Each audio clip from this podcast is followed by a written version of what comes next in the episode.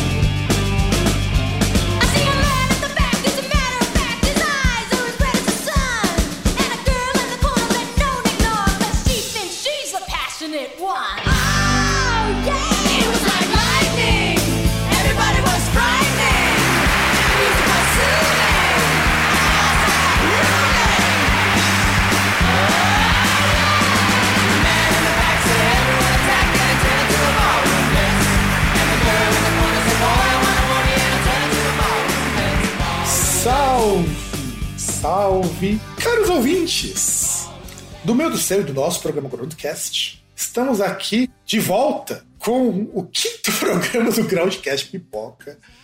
Eu sou o Fábio e it's rock and roll, baby! E do outro lado, o, o, meu, par- meu fiel parceiro, que aqui vai ser, acho que, fazer o papel do Gars, o César. É, vamos ver aí essa, esse formato legal, esse formato divertido, esse formato que, ah, que é legal fazer, né? Que me lembra a época da, da faculdade, né? Que tinha uma disciplina, aquela disciplina de humanidades, e que a galera não entendia muito bem. Falava, porra, cara, mas assim, eu faço análise de- e desenvolvimento de sistemas, eu tenho que fazer humanidades.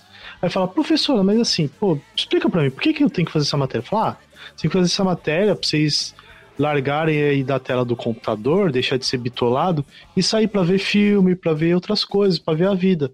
E tá é aí para isso que serve esse, esse nosso formato, que é pra gente abandonar um pouco a, aquela questão só de ouvir música e tal, papapá, esse negócio aí do Fábio, ah, eu vou ouvir coisa nova, tá? Explorar outras mídias aí que tenham a ver aí com, com a música em si. Inclusive, a gente precisa até fazer com mais frequência, porque o último Groundcast Pipoca tem quatro anos. Caramba, hein? Esse aí. Pô, quatro anos, olha, quanta coisa mudou. Esse aí pagava, acho que, 50 reais no, no botijão de gás. Não, 50 não, mas. Esse aí pagava, sei lá, 3 reais na gasolina.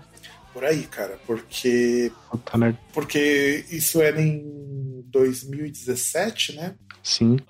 Começo do. É, No fim. é, a situação tava ruim, mas tava melhor que agora, né?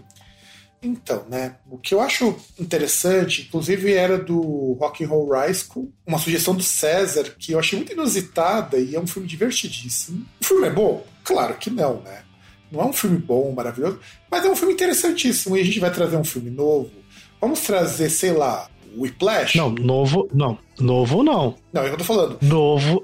Vamos, nós vamos, vamos trazer um filme novo? Vamos trazer um Whiplash? É claro que não.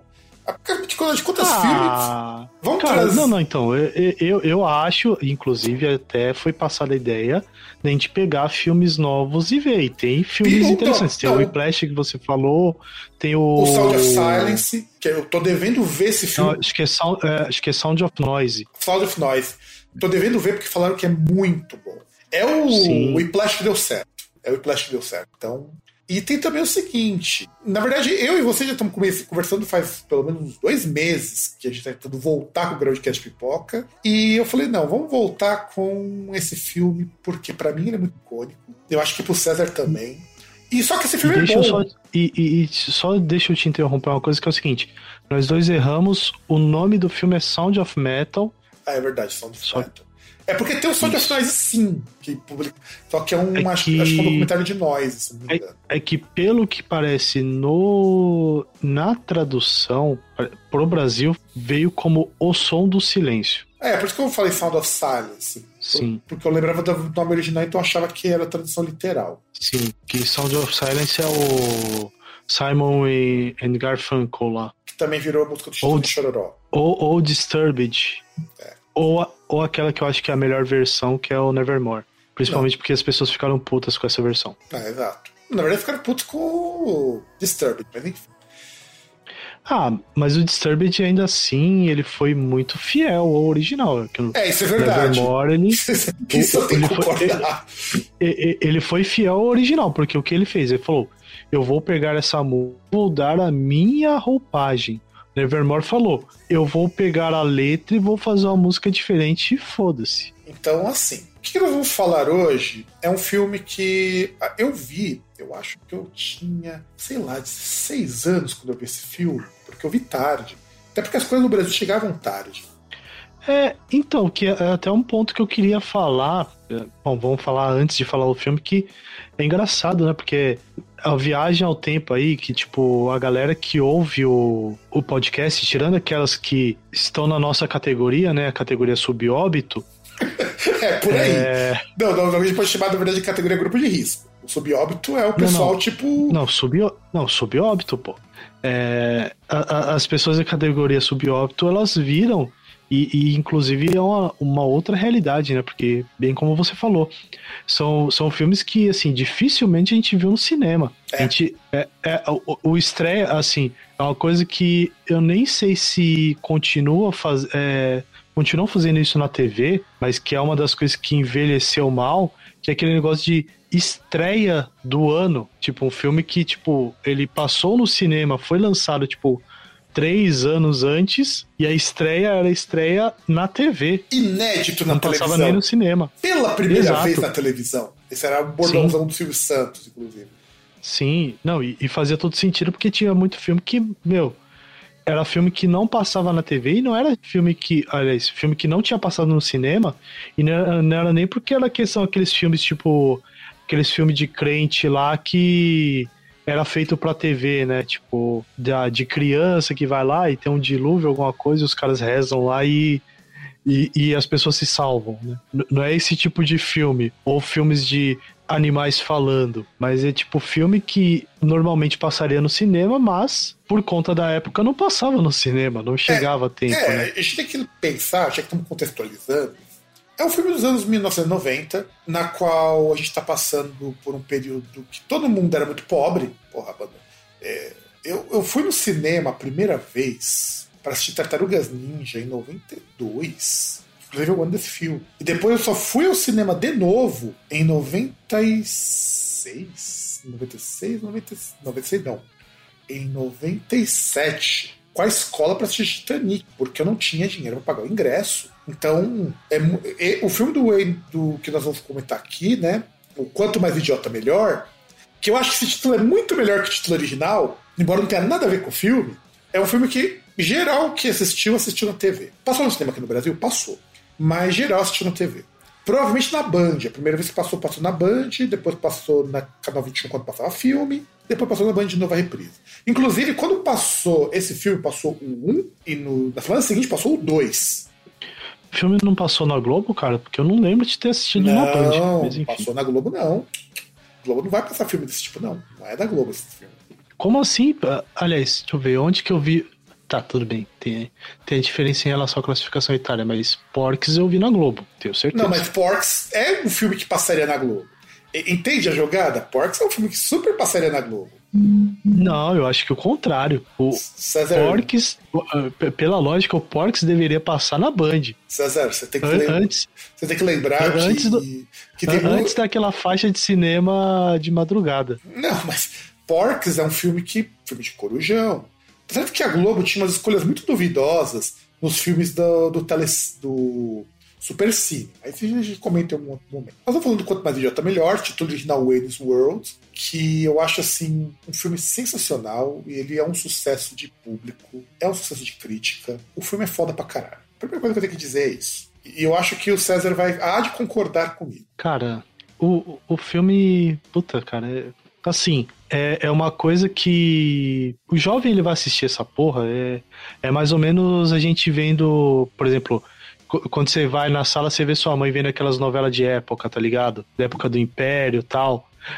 O, o, o impacto é o mesmo, tá ligado? Você vê. É, é- é que tudo bem, não é tanto assim, porque depende do. De você gostar ou não do daquele gênero de conteúdo que tá passando, mas Não, e tem algumas, O algumas coisas do Wayne's World que a gente precisa comentar que são um pouquinho estranhas mesmo hoje. Tá? Mas Sim. vai- Não, então, mas, mas eu digo em relação assim, por exemplo, você vê o questão do distanciamento em relação a coisas ali que são estranhíssimas. Você olha hoje assim, você, cara, Não, mas aquilo é, é, é, é, é, é- é mais ou menos a mesma coisa de, por exemplo, eu tô lá e eu vejo. Você vai ver lá um. Tua mãe vendo uma escravizaura da vida, tá ligado? É, a primeira versão, né? Porque a da Record, até ok. A primeira versão que passou antes, que, porra, aquela versão é difícil de você entender. É difícil. Ah, é. Não, não, eu digo mais o distanciamento, não digo nem a questão de comportamento, coisa do tipo. Eu digo questão de distanciamento em relação à parte de. Ah, não é tecnologia, mas enfim. Porque, é algo assim, parecido com isso. O- a grande questão é, o Annie Ward, acho que é legal de passar a ficha técnica do filme pro nosso ouvintão conhecer, porque provavelmente ele não vai saber esse filme. Wayne's World, ele é um filme que foi lançado em 14 de fevereiro de 1992. Eu não faço ideia de quando chegou no Brasil, acredito que chegou um ano depois, porque as coisas chegavam muito tarde aqui. Acredite, era muito. Essa coisa de ah, a estreia é um dia antes de estreia lá fora. Isso é coisa dos últimos 20 anos. No Brasil, E- a gente, a gente tinha filme que E estreava esquece esse anos. negócio de filme estrear no cinema e no streaming ao mesmo tempo, né? É, chupa Disney, inclusive. Inclusive, e assim, essa coisa de você ver filme no cinema, como o César mesmo disse, e muitas vezes aconteceu justamente de pular direto pra televisão ou pro VHS, porque já passou do prazo de ir pro cinema. Porque às vezes isso demorava dois, três anos pro licenciamento sair, não compensava mais você passar no cinema. E, e- e sem contar que pra passar no cinema tinha que ser um filme que, sabe, esse não é o tipo de filme que passaria, né? Pra você Ah, esperar do, Ah, tipo, esse tempo pra poder passar. Ah, não, sim, sim. Foi esperar bastante tempo, sim. Entendeu? Por exemplo, um, um- um Titanic dá pra você esperar um tempo desse. Mas esse tipo, esse tipo de filme de humor, assim, comédia, não, não é um filme pra você Aliás, esperar um tempão pra estrear no cinema. Você já parou pra pensar que boa parte dos filmes de música que a gente fala aqui são filmes de comédia? Ah, cara, mas são porque, por exemplo, tem alguns filmes que eu sugiro. É o que eu assisto. É, é igual. Tava conversando com uma pessoa uma vez assim sobre, tipo, o que ela assistia na Netflix versus o que eu assistia. E, tipo, aí tava conversando assim, falando, ah, mas assim, na verdade nem questão de comparativo, isso aí veio só na minha cabeça. Que ela tava falando lá que na época eu tava vendo. Tinha visto Straight Outta Compton, né? E aí falei assim, ah, tal, que tem esse filme e tal. A pessoa torceu o nariz e tal. Eu, é, eu falei, ah, também, pô, o que, que essa pessoa vê? A pessoa, ela vai querer ver aqueles filmezinhos de, de terror de susto, que é uma coisa que eu não, não vejo lógica nenhuma e eu não gosto de ver terror, porque, sabe, terror eu gosto de ver terror raiz, não essas merda aí de filme de susto, esses filmes que eles fazem aí, tipo, O, mais o, coisa. o que o pessoal chama de jump scare, né? Você assiste porque você pula assim da, da cadeira. Eu acho desconfortável, é, muito tolo. E, e- e- e terror em si, e, e terror em si é um gênero que tá na moda, né? Não é que tá na, moda, tá na moda, tem- nunca saiu. É que agora Não, tá não, não, mais mas- em evidência. Mas- não, então, mas, mas tá em mais evidência. Por isso que eu tô falando questão de moda. Porque é um negócio que está em evidência. Terror tinha antigamente? Tinha, mas era mais filme B, coisa do tipo. Era filme que. Agora não, você tem super produções aí, várias coisas ao mesmo tempo. E galera recicla um monte de coisa ali. E, e tá na moda, enfim. E é uma coisa que, justamente essas coisas que estão na moda, eu não sou muito interessado. E aí eu parei num ponto e falei, ah, bom, mas essa pessoa que tá falando mal disso aí que eu falei desse filme, é a pessoa que gosta desses filmes de terror que tá na moda, e, e filmezinho que você vê lá, duas minas adolescentes que. é, adolescente ali de ensino médio ali e tal, que vira prostituta. Falei, ah, eu vou, vou, vou levar em conta o que uma pessoa dessa fala? Não. Ah, por até isso, por conta de distanciamento em relação à idade. por isso você tem que chegar pra essa pessoa e recomendar um filme maravilhoso, super lúdico e educativo, que é o Slaughter Vomit Dolls. Não, eu tenho que recomendar essa pessoa. Aliás, tem que recomendar nada. Tem que fazer o que eu fiz mesmo, porque eu não falo mais com essa pessoa, então pau no cu dela. Porque, Ah, porque é, né, esse é um filme assim, ó, tem tudo que ela precisa. Ó, tem moças, tem prostitutas e tem terror. sim. Ah, não, mas aí é outra coisa, aquela galera de. que fica naquele ponto meio de, assim, de glamourizar ou não prostituição, coisa do tipo, enfim. É, esse filme, se Coisas você, da- se você conseguir glamourizar isso daí, você tem sérios problemas mentais, os Slaughter Vomit Dolls. Não, não, não, não. Não, mas glamorizar em relação a essa série aí, coisa do tipo. Não, sim. Que, que, que são não- coisas da Netflix, né? A galera que. Ah, sim. Galera que abre a Netflix ali e, tipo, ó, nossa, eu consigo escolher, eu, eu, eu não consigo decidir o que assistir porque tem muita opção. No meu caso é o contrário. Eu abro a Netflix e falo, cara, não tem nada pra ver. Não, tem nada aqui que. Opção até tem, Tipo- cara. O problema é que a maior parte das coisas que eu gosto eu já vi. É outro problema. Não, então, mas pra mim, por exemplo, assim, eu vou olhar, vai ter um monte de coisa ali, por exemplo, se eu pegar a página inicial, eu vou falar, cara, não tem nada pra eu ver. E muita coisa que eu poderia ver leva muito tempo e é um tempo que eu não tenho pra gastar. Então é isso. Sim. É, então assim, então vamos voltar aqui pro Wayne's World, né? Então foi lançado em 92. Ele é dirigido pela Penelope Spheres, que ela nunca dirigiu humor antes. É é o primeiro filme de humor dela. O mais interessante é isso. E ela já dirigiu, olha o currículo da, da moça. Dirigiu dois clipes do, do Megadeth, né? O Wake Up Dead e o cover do Alice Cooper, do No More Mr. Nice Guy, que foi trilha do filme Choker, que no Brasil virou Choker, é 100 mil volts de terror. Ó, Olhem o filme pra você assistir. Cara, esse filme é um lixo, mano. É Um lixo. Passava na Band esse filme. E eu vi. Tá, mas. Não, não, eu vi no, no filme, cara. No filme tem uma cena que o cara toma choque e toca essa música. Mano, de rachar, de rir, de tão tosco. Eu sei porque eu vi. Eu, eu só descobri que essa música, que o clipe era do filme, porque eu vi. Eu acho que naquela época era o Zé do Cachorro que apresentava o cine trash. Foi uma bosta dessas. E, e no meio, eletrocutando assim, começa a tocar No More, Mr. Nice Guy. Porque a música não tem nada a ver, cara. A música é muito pra cima pra um filme de terror, mano. É, é, sei lá. É. É muito pra cima. Não, é muito estranho, porque a música original do Alice Cooper já não é uma música muito tenebrosa. Não é que tem, por exemplo, I Love the Dead. Puta, aquela música lá é até grave, meu. I Love the Dead. Se fosse alguma coisa mais ou menos assim, beleza, mas não, não More Mr. Nice Guy é uma música muito assim, o ritmo dela é muito pra cima. Sim. E o do A Megadeth música é é, muito galhofa. é exato. E o do Megadeth é mais galhofa ainda. É mais galhofa ainda. E o clipe é muito bom. O pior que o clipe é muito bom porque é muito divertido. Com cenas do filme e do Dave Mustaine como Shocker. É maravilhoso. É, ela também fez o. Ah, daí talvez fosse mais um My Darkest Hour. Que parece três músicas muito legais do Megadeth. Depois de dirigir esse filme, ela dirigiu A Família Buscapé, em 93, que é um filme muito guilty pleasure, cara. Eu adoro esse filme. Mas é um filme Nossa. muito ruim, mano. É muito ruim. Ah, cara, é, é, é filme cinema em casa, né? Mas eu amo esse filme. Nossa, cara, eu rachava de rir muito. Vi, acho que umas três, quatro vezes também Buscapé. Porque é um humor muito besta, muito tolo. Mas é muito divertido. né? Permitam-se assistir Família Buscapé. Porque é um tipo de humor que eu sinto falta até. Hoje é muito aquela coisa Ai. de ironia, de sarcasmo. Cara, eu acho isso muito idiota. Porque é muito fácil você fazer humor por ironia. Porque você faz muito com a É. questão de deboche. É muito humor inteligente, né? É, e eu acho que fazer humor sem ser irônico é um grande desafio hoje. E ela também dirigiu Os Batutinhas, que aliás é outro filme que eu gosto muito, cara, porque é um filme muito divertido. Esse é um filme muito cinema em casa, muito sessão da tarde, cara. É, eu, inclusive, se eu não me engano, me corrija se eu estiver falando bobagem, porque eu não vou pesquisar no Google isso. Tem até um desenho que foi baseado nesse filme depois, posteriormente, dos Batutinhas. Se não me engano, tem. Se eu não me engano, Não tem. vou procurar, mas se não me engano, tem. E ela também dirigiu um, antes, né, um documentário, que esse documentário tem que procurar porque eu assisti um pedaço dele num momento, acho que sei que passou no MTV, eu não assisti inteiro, eu preciso ver, porque esse documentário parece muito bom, que é o Heavy Metal, os anos do Heavy Metal, o declínio da civilização ocidental de 1988. Eu vou procurar esse documentário pra gente fazer um próximo Grandcast Pipoca, porque ele merece ser assistido.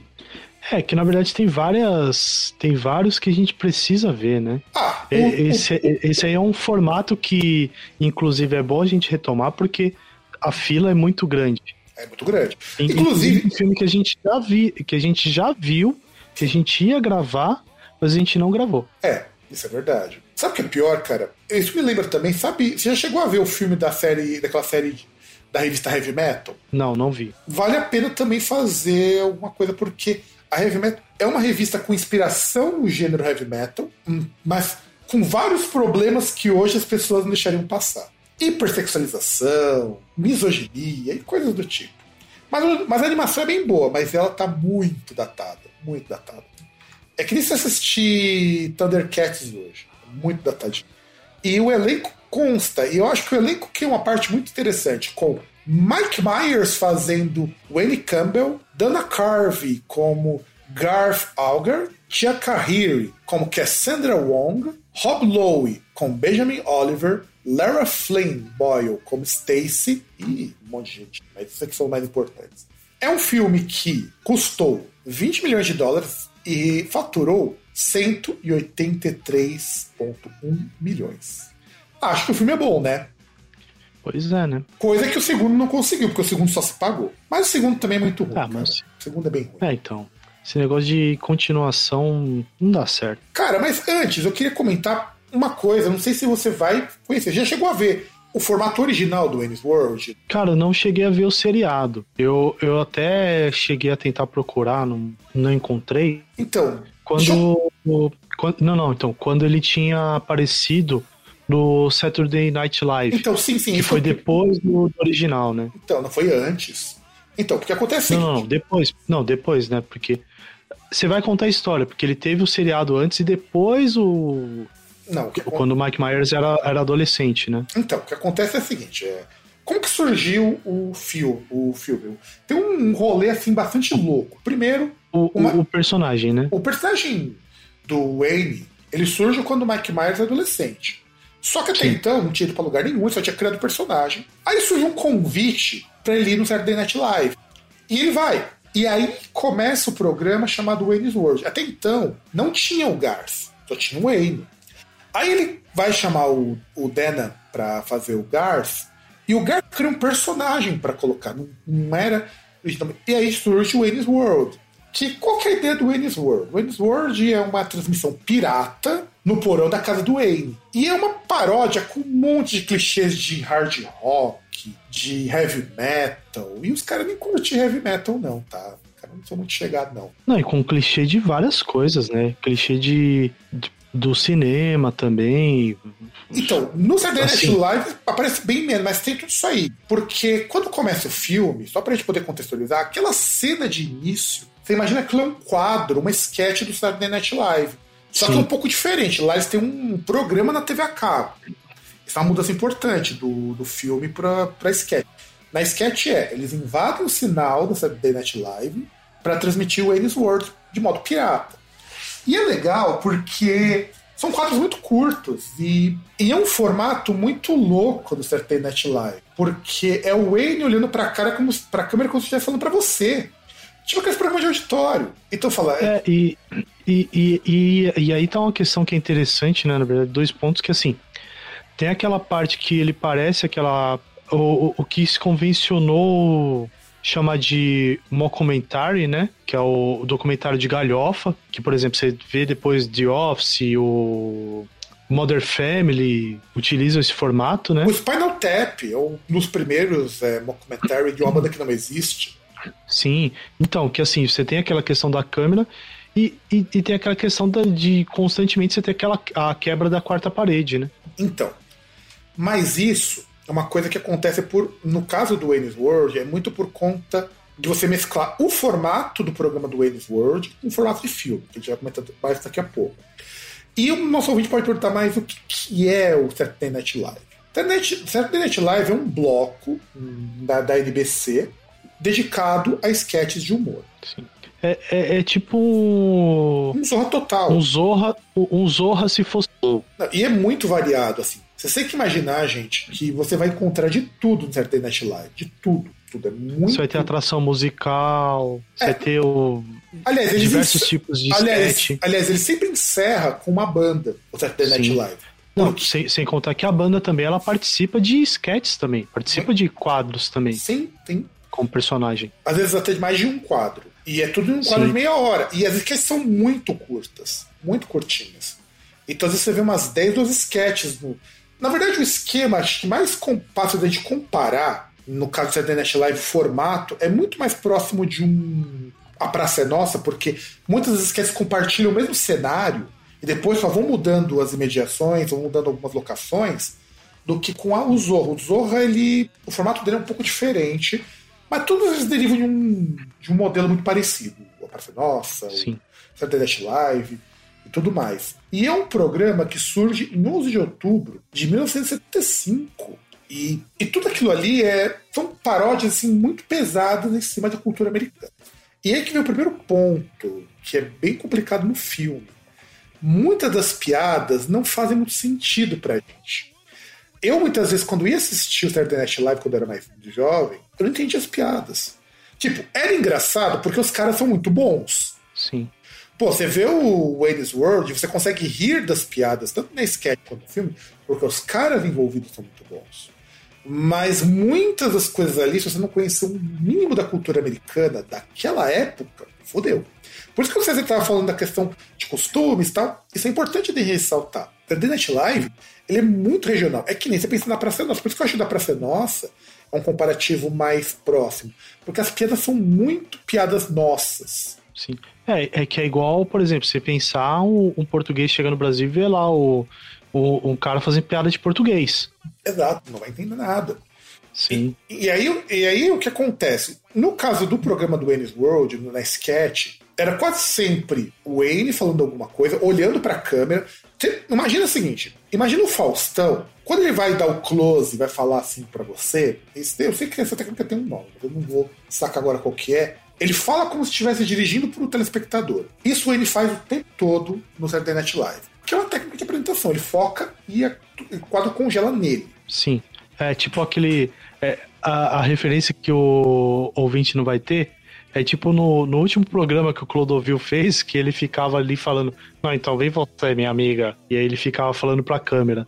É, então, é mais ou menos isso. O, o Wayne fica falando o tempo todo pra câmera. E o Garce acompanha. Então, o Garce é muito parecido com aquela coisa. Ele é meio que o sidekick do Wayne. Não, ele, ele, ele é o sidekick, né?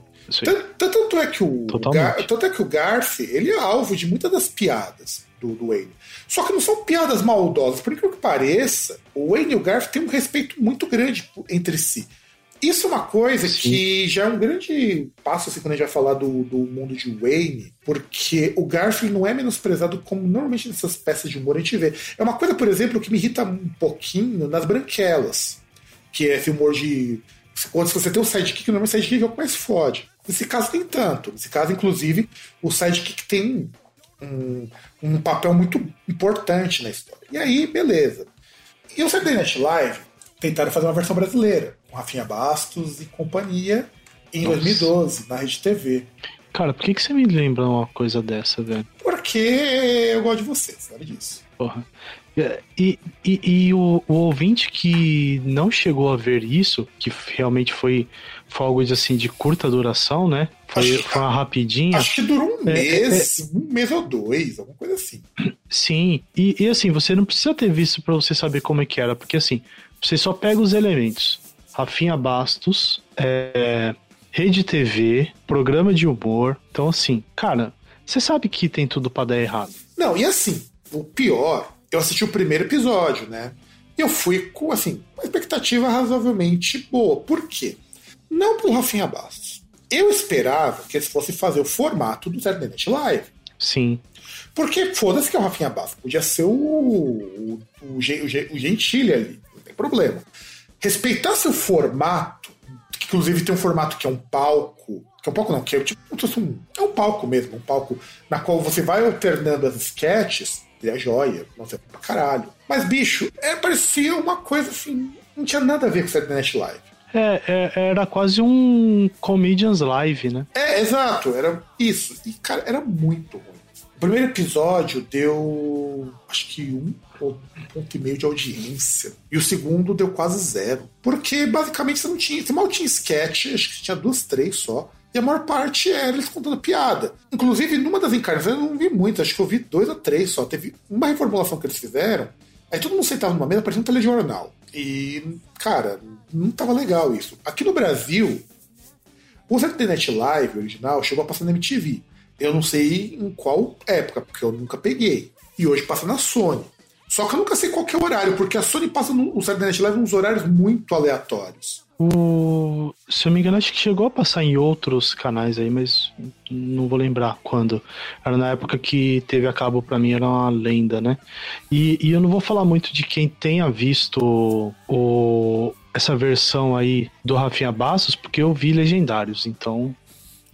Mas o Legendários era um programa com uma proposta muito legal e que não, vingou, chato. que não vingou porque os, os apresentadores eram muito ruins. Aliás, não é que eram muito ruins, eles não eram muito entrosados entre si. Cara, então, mas é aí que tá. Porque assim, por exemplo, eles não eram ruins, porque eram coisas que na MTV funcionava. Sim. Só que aí foi lá pro. foi pra igreja e aí fodeu tudo. É, porque a ideia era muito boa. Aliás, na verdade, o programa do Legendários, eu assisti um e eu fiquei muito irritado quando assisti o primeiro. Porque é um problema assim que o Saturday Night Live nunca teve. Aliás, Legendários, se a gente parar pra ver, é uma tentativa do que seria um Saturday Night Live Brasil. Acho que é. Acho que o comparativo vale. Um É, programa. mas ele, mas ele tinha também um elemento de programa de auditório, né? Que tinha plateia na, na Sim, hora ali. Mas no Saturday Night Live também tem plateia. Tanto que você tem a banda que toca no fim. Não, não, mas ele, ele tinha um formato de auditório Ah, não, mesmo. sim, tinha sim, plateia sim, que sim, ficava no, no palco, Não, né? sim, sim, sim, sim. O problema dos legendários é que você tem estilos de humor muito distantes e ninguém consegue centralizar aquilo ali. E a Record preferia pagar um salário caro pra cacete pra eles do que liberar o contrato e eles poderem ir pra outra emissora. Sim. Tanto que por isso que a Sabrina ficou lá até vencer o contrato, o Hermes e Renato teve que encerrar o contrato e fazer um migué pra voltar pro MTV. Sim. O, o Marcos Mion é, foi o único que ficou lá e ficou tal. E agora valeu a pena porque agora vai pra Globo. É, ele fala que é a primeira vez que ele vai, agora vai voltar, ele vai ir pra Globo. Na verdade, ele vai voltar pra Globo, né? Porque, porque o primeiro papel dele como ator era lá no Sandy Júnior. Ah, pode crer, é verdade. Ele é, pode crer. Nossa, milhões de anos atrás. Tanto é que ele não chegou a completar o papel dele lá, porque depois ele foi chamado pra MTV. Ele foi porque pagava Sim. melhor, né? Porque a série, porque as séries adolescentes mal pagavam. Mas enfim. E aí vamos voltar aqui pro nosso mundo de Wayne. Qual que é a história do mundo de Wayne, César? Resuma pro nosso ouvintão que não assistiu. Tem spoiler, então, mas, Cara. mas filme de 92 não é spoiler, então manda bala. Ah, cara, história, vamos lá. É o. São dois amigos que eles. Aliás, na verdade, dois amigos os principais, né? Porque tem um grupo ali que é. Que é uma galerinha ali, são os cinco caras, né? É, que é da produção dele, uns amigos aleatórios vão aparecendo aqui. Isso, que você tem o cameraman, você tem o, o cara que cuida ali da, do, do controle ali, né, da, da ilha ali e tal, é, que são os amigos ali, né, que são amigos ali de rolê e tal, que eles têm um programa aí na TV, na emissora de TV a cabo ali, né, programa que eles fazem ali toda sexta-feira, se eu não me engano, Transmitido, sexta-feira à noite. transmitido do porão da casa do Wayne e eles não ganham um centavo Isso. do programa. Isso, mas é aquele negócio, né? O Wayne é, é aquele cara que é um cara que já teve diversos subempregos, né? Que mora com os pais, ele não, não trabalha, mas ele tem esse programa aí que ele faz ali, dá uma certa notoriedade pra ele, dá um sentido ali pra vida dele. Que até eu, eu vendo assim, mais ou menos, o, o que o Wayne fazia ali é mais ou menos o que muita galera faz com podcast hoje. Tipo a gente. Exatamente. Que é você pegar ali, você fazer o bagulho que você quer fazer, porque você tem condição ali de fazer. Tudo bem que no caso ali do. Já, já seria um. Eu, eu esqueci qual que é a expressão, mas assim, é um, um, é um negócio em que você para, você não entende, você fala assim, cara, mas você tem uns caras ali que nenhum deles trabalha. E os caras têm uma porra de uma van ali da emissora de TV, estacionada na frente da casa, que tem antena ali pra poder transmitir o sinal. Você fala, cara, mas os caras não trabalham. Aliás, a a história, já vou avisando pra vocês o seguinte: nunca racionalizem a história do Wayne's World. Porque senão ela não vai fazer o menor sentido. Não, e sim, e sim, é uma sim, gente, não faz sentido. Isso é de propósito, tá? Isso é proposital. Porque, porque na hora de transplantar a sketch para o longa-metragem, algumas coisas tiveram que ser adaptadas, porque não faria muito sentido o Wayne ser uma transmissão pirata, porque o cara tá ali com a namorada dele e ele acha o programa muito bom resolve comprar. E compra os direitos do programa por 10 mil dólares. Pô, uma pessoa já, pô, mas só 10 mil dólares? Gente, 10 mil dólares em 92 era uma grana alta pra Não, e, e sem contar que assim, o, aí tem aquele ponto assim, né? Que você tem o cara ali que é o personagem do Rob Lowe lá, né? Que é o Benjamin. o cara é um picareta de marca maior, né? Cê- assim, começa que você não entende o que, que o cara faz, porque o cara, ele é aquele cara engomadinho, tem um escritório num prédio pica, né? E assim, o- basicamente o cara vive de enrolar as pessoas. porque, se, ah, se eu não me engano, até o, o que ele começa ali, depois de mostrar o, o Wayne ali e tal, ele mostra o, o Benjamin lá e o outro personagem que eu não vou lembrar o nome, eles tentando enrolar ali o. Acho que eles, eles conversando ali com o, o Noah lá, que é o dono da, da empresa de fliperama, né? Sim.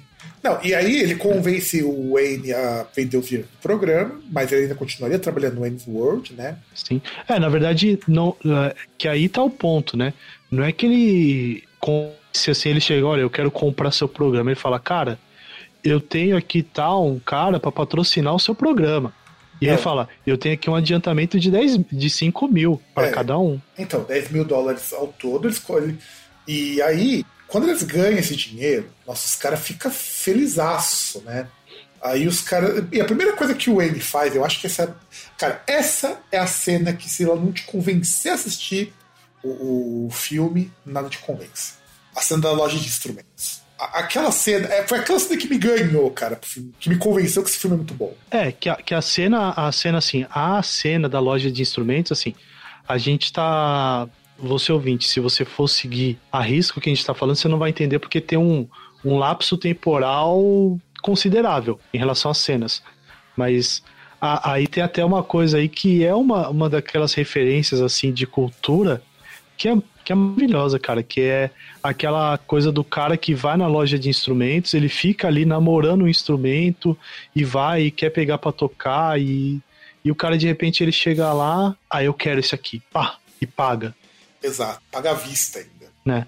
Não, então, e, e- não, e começa o seguinte, aí, aí tá o ponto até, eu adiantei um pouco do ponto que eu acho que o Fábio queria contar, que é o, ele pega ali, né, o objeto dos sonhos dele, que é uma Fender Stratocaster branca, Excalibur. Né? É importante de colocar, que é uma guitarra que foi feita para o filme. É, é, que, que eles chamam de Excalibur. É, que na verdade não tem muita diferença ali do, Não, do não, mas, não, mas essa da, da guitarra é- Fender. ela é do filme, tanto é que a Fender, por causa do sucesso do filme, fez uma linha de guitarra do filme com o logo do Wayne World. Sim. Então, mas, mas em si, da linha da Fender, ela não era uma guitarra que era muito diferente da linha da Fender. Ah, não, que é uma claro. Fender Stratocaster. é, assim, da cor, eu lembro, se eu não me engano, tinha da cor branca, ou não sei se talvez só tivesse da cor, o corpo cor creme, né? Que é um, que é um pouquinho diferente, Mas, com escudo mas, branco. mas aquela guitarra brancona daquele jeito eles não tinham. Aquilo ali é do filme mesmo. Brancona, brancona daquele Então, jeito, não. então que, é- que aí é o que eu tô falando, porque assim, talvez o corpo da guitarra na linha tivesse apenas a cor creme, creme, preto, o, o chamado sunburst ali, que é o a- aquela cor meio de madeira com, com preto assim na, no- nos cantos, né? Ah, que aí pega aquela guitarra que tá ali, ela fica até inclusive numa, num estojo de acrílico, né? Porque é uma guitarra pica pra caramba e cara pra, caça, pra cacete, né? Sim. E aí ele vai ali naquele momento tocar, que já no ponto ele vai ali com a que virou a namorada dele, a, a Cassandra, né? É, Cassandra, Ah, que ele conheceu na boate, a Cassandra Wong, né? Que é baixista e vocalista de uma banda que tá tocando lá, Crucial Taunt. Que inclusive a, tem música dela na trilha do filme. Ela grava de verdade a música. sim. E, e aí ele vai tocar ali e começa a primeira referência, né? Que, que ele pede pra tocar ali a guitarra e ele começa a tocar Stairway to Heaven, aí o cara chega, não, não, não, Não, não, não, não. não, não é quase não. Ele vai pegar a primeira nota e ele aponta, não, não, não, e aponta lá pra placa. Não tocar Starway to Heaven. E É. ele olha, e ele olha mataram um clássico. E, e o interessante é que no filme ele mantém aquela mesma jogada de olhar pra câmera e comentar como se ele estivesse falando com o telespectador e usa aquela metalinguagem, como se aquilo ali fosse meio documentário, meio programa de auditório. Aquilo não morre. É como se aquilo estivesse fazendo um documentário também. Sim, e, e que é aquela questão, né? Que assim, você tem lojas de instrumento musical, principalmente galera que vai tocar guitarra, assim. O cara que trabalha em loja de instrumento tem música ali que o cara deve odiar. Não, mas não é, mas não é por isso, César. Existe um motivo. Não, não. Isso eu pesquisei. Isso eu pesquisei. Sim. Eles colocaram isso porque foi o, Mike Myers ele pesquisou em loja de instrumento. Em várias lojas era proibido tocar Starway to Heaven. Isso era de várias lojas. Então ele resolveu produzir essa piada e fazer esse. Eles chamam de moniker em inglês. Eu não vou lembrar agora como é o nome em português disso. Mas é uma piada muito recorrente dessa coisa de usar essas coisas da vida real. Só que aí, essa, por incrível que pareça, não é a melhor parte. A melhor parte vem depois. Depois que o Wayne chega e compra a guitarra e paga à vista, mas eu vou levar, mas eu vou pagar em dinheiro. E ele mostra o dinheiro. É uma cena, uma cena muito hilária quando ele coloca as notas de dólar. Aí chega o Garth, né? Ele vai lá na bateria, ele pega lá o, as baquetas e ele faz um puta de um solo de bateria. Aí ele termina dando um. Assim, ah, eu gosto de tocar. É, é que, chega, que chega um cara assim, né? Aquele estilo bem, bem galera que, assim, bem aquele estereótipo de é, fã de hard metal, década de 80, 90, né? Chega o cara, pô, cara, com aquela cara assim de semi. de. de aquela cara de pessoa recém-lobotomizada, sabe? Não, o chega- parece que ele é um imbecil quando você olha. Não, não, não, eu tô, eu, eu tô falando o, ca- o cara que foi falar com ele. Ah, sim, Que o cara chega assim, ô cara, cara. você toca benzão, hein?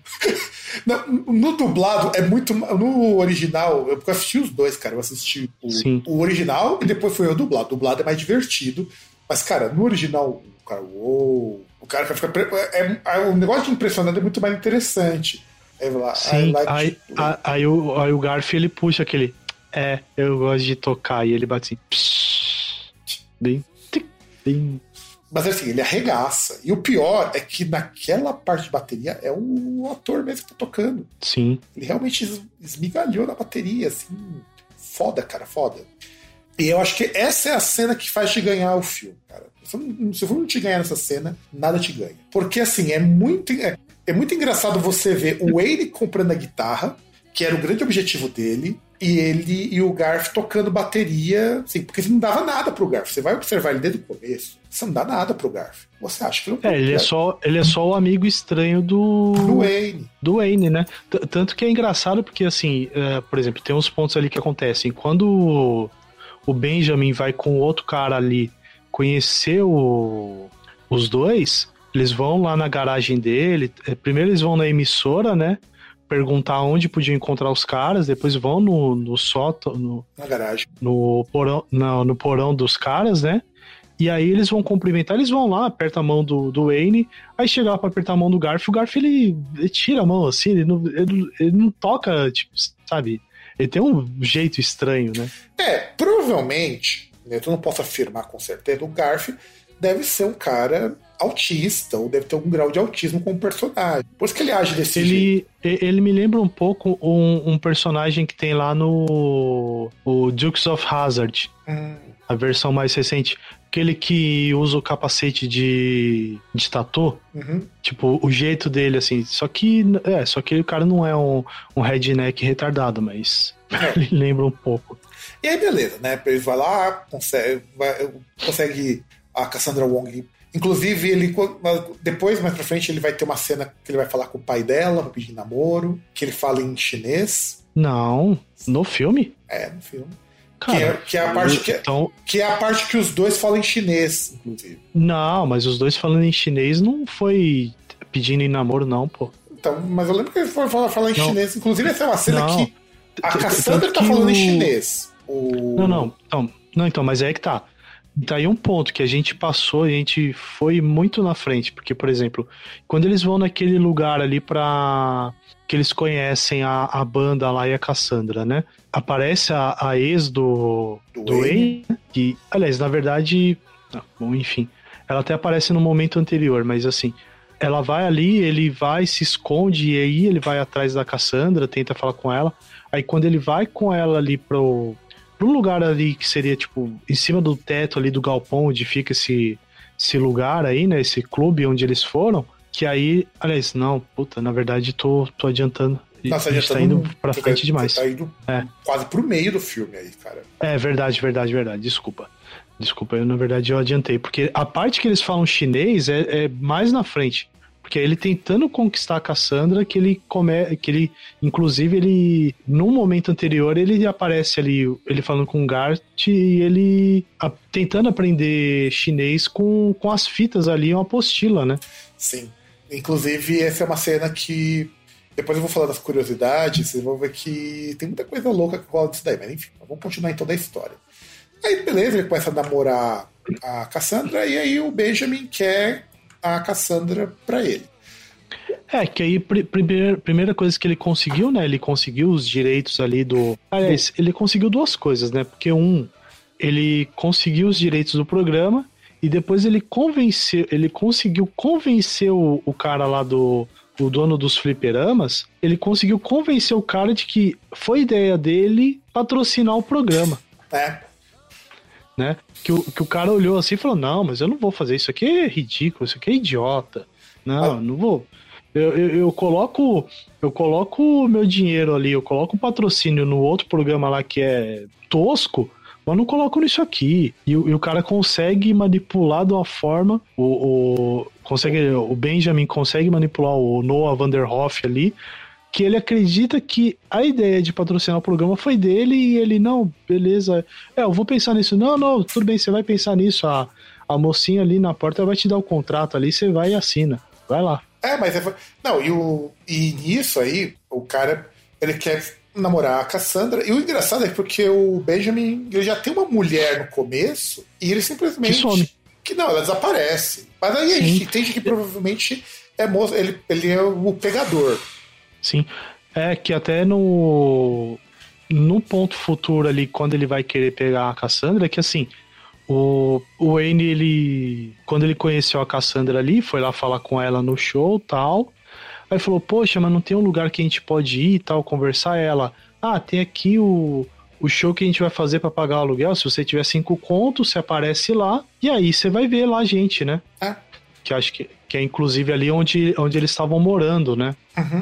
Não, e aí, Que também o. chega uma hora que eu falo, falar. ele precisa conversar com a Cassandra, né? Depois de todo esse rolê, ele quer falar com a Cassandra, quer ficar sós com ela. Só que, claro, o Wayne e o Garf não saem perto dela de nenhum. O Garf empatando a foda e o Wayne ali. Como se, o Wayne não ligando, porque, afinal de contas, sidekick é pra estar em todos os lugares. E aí o que o cara faz? Ele saca dois ingressos VIP pro Alice Cooper. Não, ele saca, ele saca dois passes de backstage. Exato. E, tipo, o Alice Cooper é a banda favorita dos caras. Os caras vão conhecer o Alice Cooper. E o pior é que realmente o Alice Cooper toca as músicas naquele show. Ele faz um mini show ali. Sim. Inclusive, não é nem pra tocar aquelas músicas, o setlist ia ser diferente. Pra você ter uma ideia, a música que tocou no show tinha mais gente tocando no show do que a música original. Sim. É, é muito, muito, muito louco isso. Aí beleza, né? Foi lá, ele vai conhecer o Alice Cooper, né? Ele- eles levam um, um papo com o Frank Sharp, né? Que é o chefe da Sharp Records. E Não, não, não. Eles conversam com o segurança. a segurança do, do, do dono da Sharp Records, né? Porque eles iam tentar conseguir um contrato pra Cassandra. A ideia do Wayne era chegar lá, porque a banda era uma banda pequena, mas ele queria conseguir um contrato pra ela, né? Pra gravar um Sim. disco, pra conseguir lançar alguma coisa.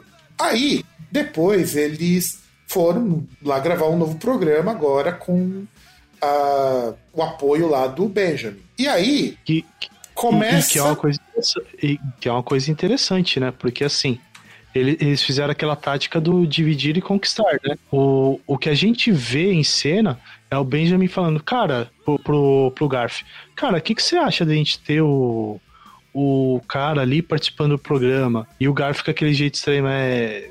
Ele, é, tenta, não sei, né? ele tenta convencer o Garf a ter um programa próprio, inclusive. Sim. Aí o. E aí o, o Benjamin, ele até, assim, é engraçado porque o Garf, ele tem um. Você vê ali que, para eles tentarem explicar, por exemplo, a questão do, do caminhão de transmissão, o fato dos caras conseguirem transmitir o negócio ali na. Do, da, do, do próprio porão deles, é que o Garf é o crânio, né? Tipo, o Garf ele é inteligente pra caramba. E tá o Garf ali mexendo numa. Tipo, como se fosse uma mão mecânica, né? Sim. Que aí o, o o Benjamin ele chega assim e fala: Então, Garf, e aí, você acha. Vocês não iam achar legal a gente fazer umas mudanças, né? Aí ele pega a mão mecânica, ele tá fazendo o ajuste ali, a mão mexe de um jeito que ele não queria, ele pega o martelo e começa a bater. Pá, pá, pá. regaça ali, ele, aí ele para, ele para assim, fica calmo e fala: É, a gente não é muito fã de mudanças. Tanto é que a briga que eu tenho dos dois, determinada momento por conta disso, rola porque o Wayne é um baita de um cuzão em determinado momento. Porque o Garf, Sim. o Garf é, é muito estranho, porque o Garf é um puta de um cara, gente boa, e ele é amigaço do Wayne. Só que em determinado momento, o cara começa a encher a cabeça do Wayne de bobagem. Tanto que é, ele consegue. Depois, quando ele vai lá é, mais pra frente, uma coisa que acontece que é muito foda é eles darem uma entrevista lá com o Noah Vanderhoff, né? Dono da franquia Sim. de fliperama. E o Wayne detona o Vanderhoff. Detona. É, não, então, a gente precisa explicar, não é que ele detona, né? O que que, o que que acontece, né? Já nessa etapa aí os caras vão lá fazer o programa, porque assim, No é, estúdio. ele mostra primeiro umas, No estúdio, já não é mais no porão do, do Wayne. Então, que é o que eu ia falar, né? Que eles vão ali pro, pro estúdio mesmo da emissora, né? Aí já falando, não, porque a gente vai transmitir pra toda Chicago e tal, não sei o quê.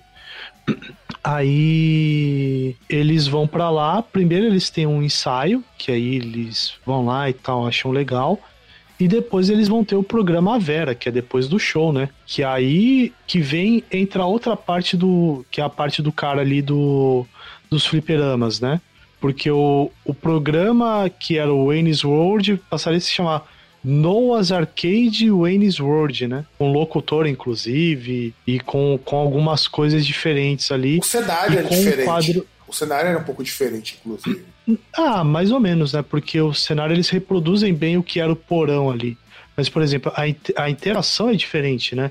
O, que no, no Wayne's World original vai começando ali com a, com a vinheta. E aí o Wayne ele toca uma coisa lá na guitarra, fica os caras lá, Wayne's World, Wayne's World e tal. E, e no programa original não tem uma, uma trilha que é gravada, né? Uma que toca ali, né? A entrada. Então o Wayne ele até na hora que ele pega sem a guitarra e ele, ah, caramba, os caras estão tocando ali, ele coloca a guitarra de lado, né? E tem o locutor ali, é falando ali as frases deles de início, né? E aí o que é engraçado, né? Porque o o outro cara que é o diretor, ele chega lá pro Benjamin e fala: Então, é, eu trabalhei mais ou menos nesse negócio aí do de ter a entrevista, de ter o cara aqui, o patrocinador, falando, né? Que aí ele fala isso pro Wayne e o Wayne, não, mas era não sei o que, fala, cara, tá aqui os cartões, ó, é só você seguir. Aí o Wayne ele para assim e fala, cara, faz o seguinte então, me empresta a sua caneta, que eu preciso fazer umas anotações. Ah, não, cara, esse é muito bom. Não, e, ele, e e na hora que ele tá. assim, tá bom, é, uma coisa que eu gosto muito do Myers, é uma característica dele que. Quando ele tá fazendo humor, ele é muito caricato. Quando ele tá escrevendo, ele faz umas caras. Quando ele tá escrevendo. Lembra muito Chaves, inclusive. Parece muito Chaves. Então, é, é, é que é muito engraçado porque você vê assim, você não vê o Mike Myers, você vê o personagem, né? É muito tipo o personagem, é aquele. é, os trejeitos e tal, é muito. se- Assim, você dissocia totalmente o cara, tá ligado? E, e é engraçado porque o, o que que o Mike Myers, o que que o Wayne faz, né? Ele pega ali nos cartões ali, ele propositalmente ele vai entrevistando o, o Noah e ele vai lendo os cartões. Ele tá ali na câmera e você está vendo os cartões. Mas qual que é a intenção?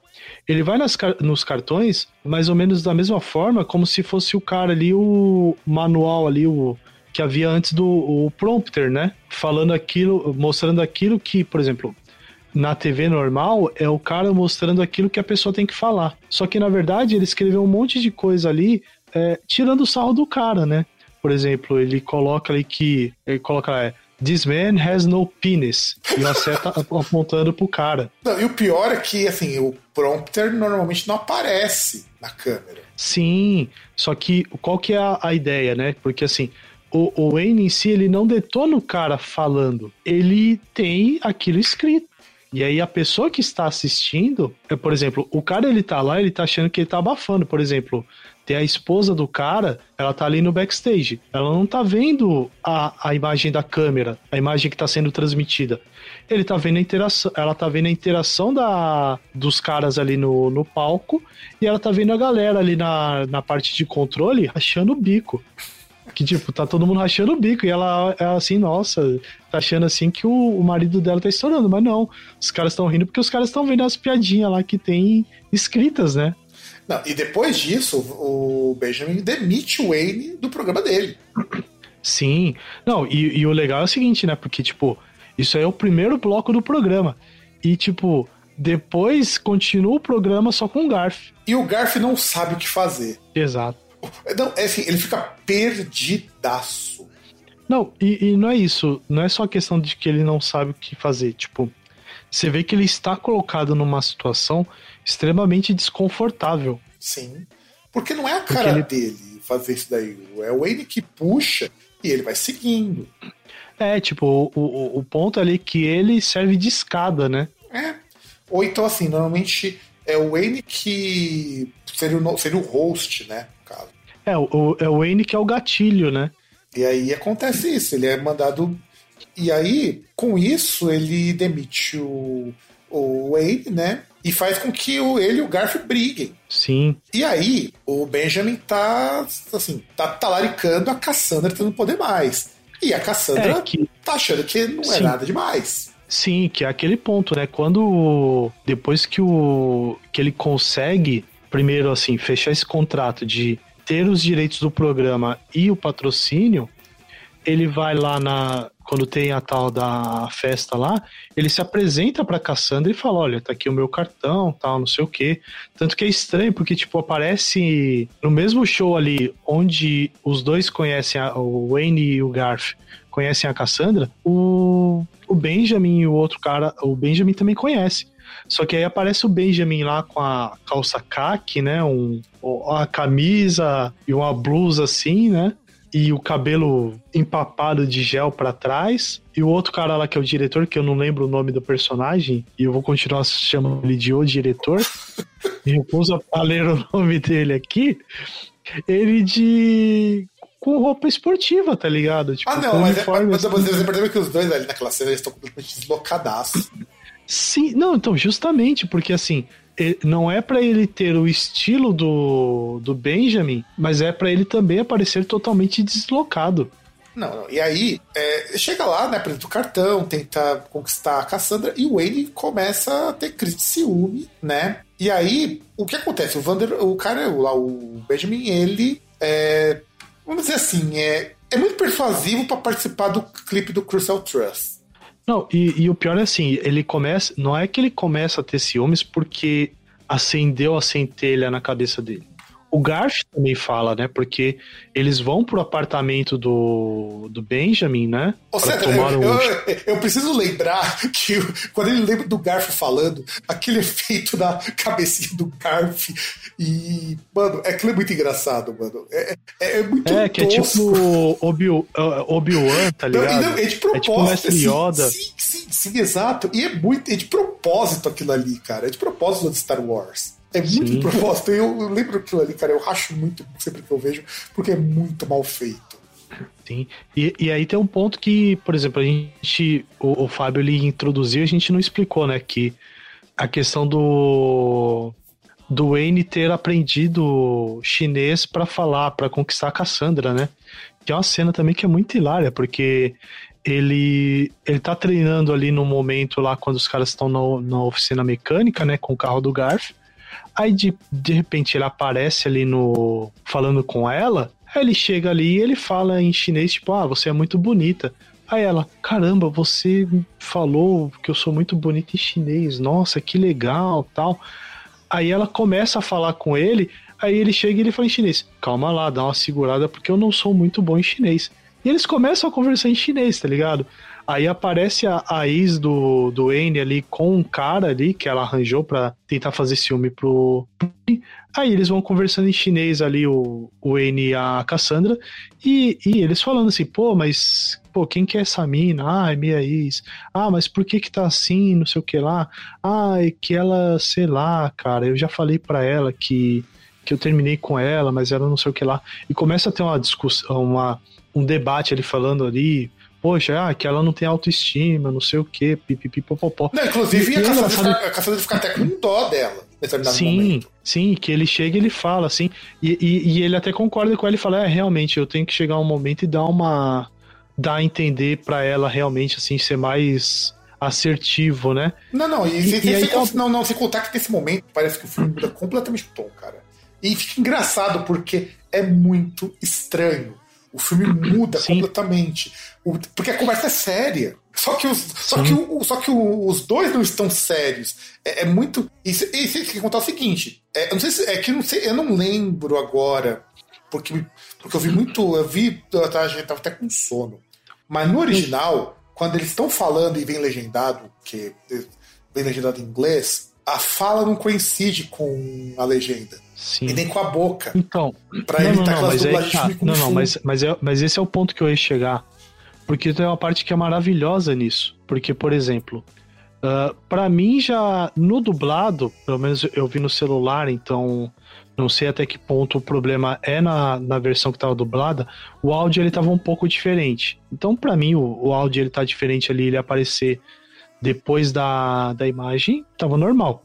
Mas aí tem uma parte que é maravilhosa, porque assim, eles eles estão conversando, aí de repente a Cassandra fala uma coisa e começa a vir só as legendas. E tipo, e o, e o Wayne ele para ali e fica ali como se eles estivessem conversando, só que na verdade são só as legendas. É porque. E, mano, é- e, é, e é muito engraçado, cara. Porque, na Porque, verdade, tipo, eles é, o- ali, é- é o que acontece e o com- Wayne até tem uma hora que ele olha no relógio. É, por causa da dublagem de filmes de Kung Fu. A boca Sim. para de mexer, mas continua a legenda, porque quer dizer, tá com de sincronia. Sim, então, justamente, que vem essa parte que é justamente isso, porque essa parte de falta de sincronia, e depois simplesmente ele para de falar e ele fica ali esperando ali e tal. E é quando a cena deixa de ser séria e volta ao seu Wayne's World sempre. E aí, beleza. Sim, a- ele- a- até, que, até que eles voltam a falar depois. Exato. E aí, é, eles conseguem finalmente levar a demo lá pra Sharp Records, né, pra o Lea Crucial Town. E o Garth, ele bola um. O plano do Garth é maravilhoso pra invadir o satélite lá da estação do Benjamin. Não, não, não, mas, mas aí você pulou uma parte muito importante, pô. Porque na verdade esse plano ele só acontece porque o, o que que o, ah, assim, eles vão pro apartamento do Benjamin, aí quando eles vão lá, aí o Benjamin ele começa a parte de tentar impressionar ela, né? Tanto que ele chega assim e fala: "Ah, e aí, vamos comer uma comida chinesa, tal, não sei o quê? Eu peço aqui, tal, eu vou ligar aqui pros caras, os caras entregam". Que tá aí uma coisa que aí o, o, o ouvinte vai sentir meio diferente, tipo, era uma época que até o delivery não era, era um negócio que era meio que novidade pra eles, né? O delivery por telefone, ou que pelo menos assim, para uma certa classe assim, era algo um pouco mais mais restrito, né? Esse negócio de comida chinesa entregue em casa. E aí ele, o, o Benjamin, começa a falar em chinês com o cara do restaurante chinês. E ela, nossa, caramba, você fala chinês? Aí o cara, e ele chega e fala, é, eu falo chinês, e pô, e aí, mais ou menos, pelo que eu vejo aqui do seu sotaque, você é da região tal, e ela, é, realmente, sou da região tal, não sei o quê. Aí depois ele chama os dois ali pra tomar um tomar um vinho, eh, pra ir pra, pra sacada, né? Aí vão lá pra sacada, o Garf vai também, né? Enquanto ele vai pegar uma champanhe. Aí o Garf ele vai lá e fala, pô, que andar que a gente tá? Ah, 25 Fala, é, é não, não curti muito. Aí ele vai voltando assim, o Benjamin passa por eles, né? Aí o Garf ele volta assim, chama a câmera, né? Vai falando com a câmera e fala: É, é eu não sei se é muito legal o, o Wayne trazer a namorada dele pra aqui, porque ele tá trazendo ela pra armadilha. E ele entra ali numa parte ali no. também do cara, aí mostra ali um- uns livros, ah, é como pegar mulheres. Não, e, e assim, eu- eu- essa parte dele falando chinês é muito engraçado, porque a gente não falou como que o Wayne chegou nessa coisa de falar chinês. Porque surgiu um. Se não me engano, acho que foi o Gar que falou pra ele que pra conquistar uma mulher chinesa tinha que falar. Ela só conquistaria o coração dela se falasse em chinês. Sim. Eu não lembro se foi o Garf que falou pra ele, ou se algum, alguma coisa assim. E aí, é, depois que ele vai lá tentar invadir o, é, a filmagem, né? É, é que, que aí é aquele ponto, né? Porque, por exemplo, o Garf, ele dá. ele- primeiro ele dá esse toque na câmera, né? Que, que aí ele fala, pô, o cara, pô, o cara não mora com, a- com os pais, o cara, ele é rico e tal, e o cara ele fala não sei o que, e acontece, o cara tem dinheiro. Pô, ele tá entregando de bandeja a mulher pro cara, né? E, e aí que vem o. Caramba. ah, eu, eu não lembro exatamente a linha do tempo que acontece, mas assim, ele é, ele manda os caras, se não me engano, nesse momento que ele manda os caras pro show, manda os caras pro show, eu, eu não lembro o que acontece ali, que tipo, enquanto ele vai, eles vão fazer alguma coisa, que aí o a Cassandra vai gravar um videoclipe, uma parada assim, Não, né? não, que, o que vai acontecer é o seguinte: eles, ah, o Crucial Truth vai fazer uma apresentação ao vivo, porque o negócio do clipe já foi, o clipe já foi bem antes. Vai gravar, vai fazer um show, eles vão transmitir, porque o Garf lá conseguiu fazer os negócios pra transmitir. Ah, não, não, não, não, não, não, não, tô falando, não, tô falando porque assim, porque eles bolam essa ideia, eh, tem uma briga do tem uma briga dos dois, da Cassandra e do Sim, porque o. do Wayne. Porque o Benjamin ia participar do clipe dela, eu já falei um pouquinho antes. Que Sim. briga por causa do É, que na verdade sim, ele, ele chega, o, Wayne ele chega lá depois de brigar com o Garth, né? E, inclusive a gente pulou uma parte que era muito importante, que assim, que você falou daquela parte da, da loja de instrumentos. Cara, tem uma cena maravilhosa que eu acho que também que, pô, tem como. Não tem como você chegar ali, que é a parte do. Quando o Benjamin vai falar da mudança ali e tal, do de colocar o, o patrocinador e ele fala que o Benjamin fala, cara, mas você assinou um contrato, está fazendo a mudança e tal. E aí, poxa, você tá sendo pago, então você tem que aceitar. E aí o, o Wayne ele começa ali, ele fala, é, mas eu não acho legal esse negócio de me vender e tal pra uma marca e aparecer. E é engraçado porque aí começam várias inserções comerciais, né? Que, que mostra mais ou menos assim. Porque, por exemplo, se você não presta muita atenção, inserção comercial, seja numa novela, num filme, são coisas que parecem ser sutis, mas não são. Porque assim, aquela marca que patrocina, por exemplo, aí aparece ali, ele aparece ele comendo um Doritos. Aí chega uma hora que ele chega assim e fala: Ih, Garfield, o que, que você acha disso, né? Ele tá todo vestido de Reebok, sabe? Ele e, tá assim. Não, e depois aparece ele abrindo uma Pepsi. Não, não. de- depois aparece o Wayne de novo voltando bebendo a Pepsi, mas assim, o. Aparece o Garf todo vestido assim, com tênis da Reebok, agasalho da Reebok, boné, da. Reebok, tipo. E, tipo, que na- até aquele momento ele não tinha aparecido em nenhum momento usando é, boné. E ele chega e fala: Não, realmente eu concordo com você, Wayne. É muito ruim quando a pessoa ela é vendida, né? Ela começa, usa produto e não sei o que lá da, da marca só porque a marca tá pagando ele. Eu, eu não concordo nem um pouco com isso.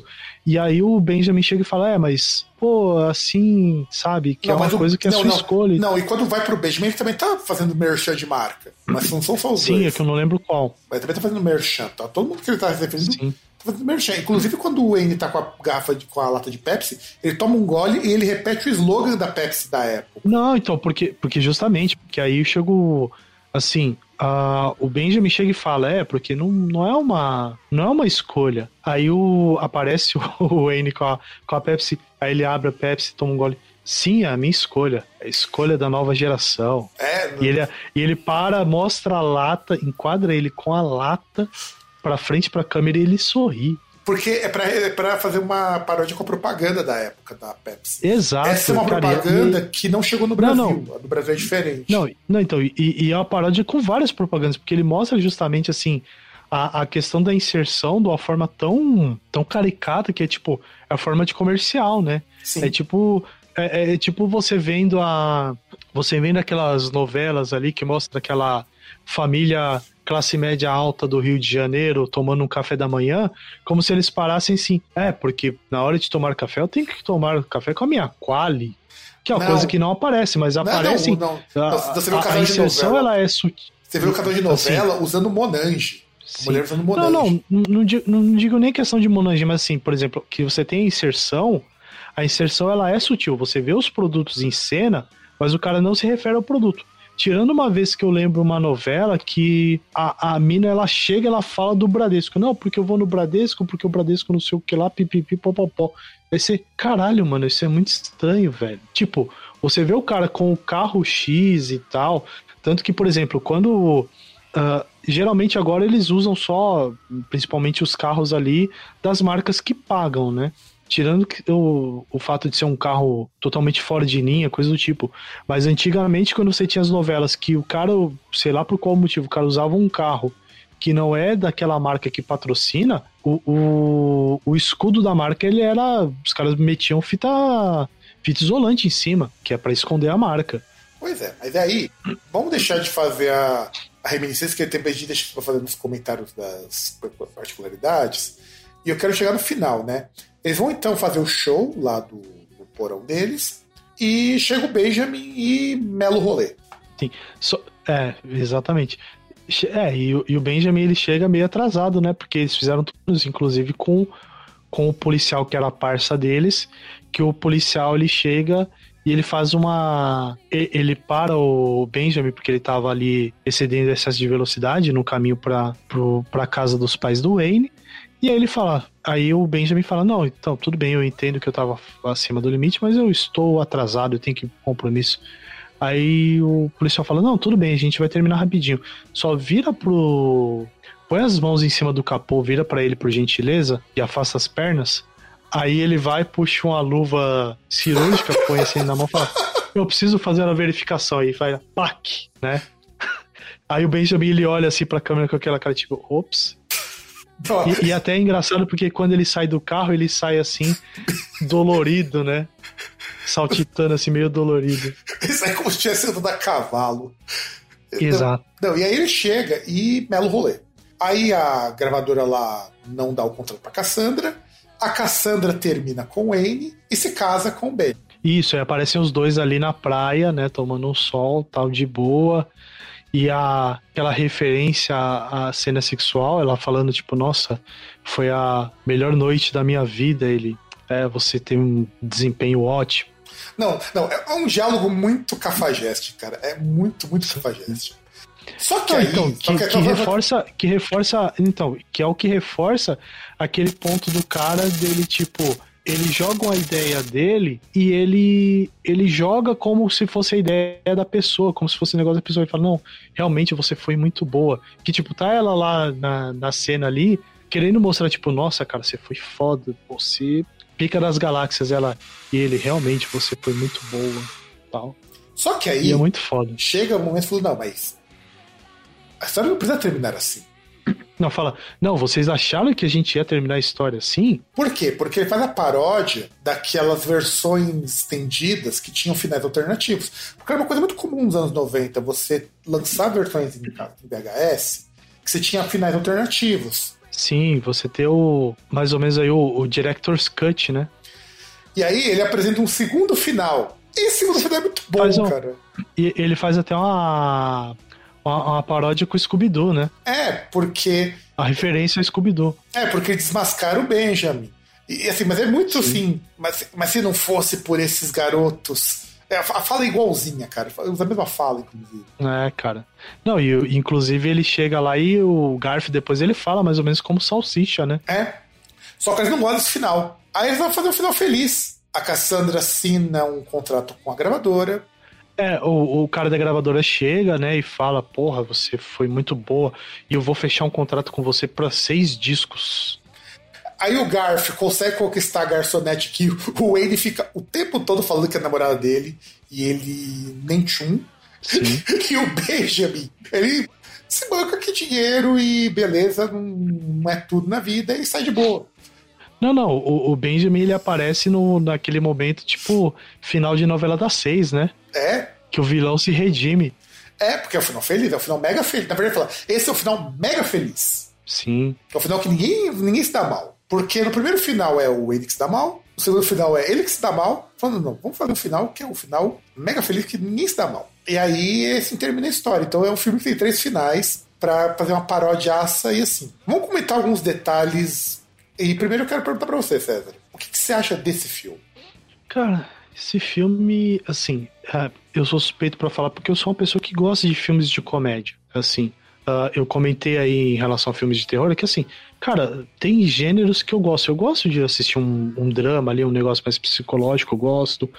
Mas eu gosto de ver, basicamente, eu gosto de ver comédia também, porque, cara, pra chorar eu já tenho a vida, pra me assustar eu já tenho, a- já tenho os boletos que chega aí, sabe? Eu, pra quê, cara? Eu, eu já tenho, pra, pra eu sentir medo do futuro, pra eu me assustar, eu tenho o presidente, cara. É. Não preciso disso no meu momento de descanso.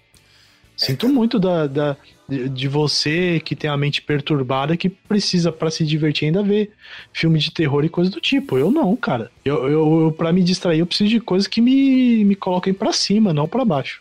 Então, assim, eu de filme de, de comédia e principalmente.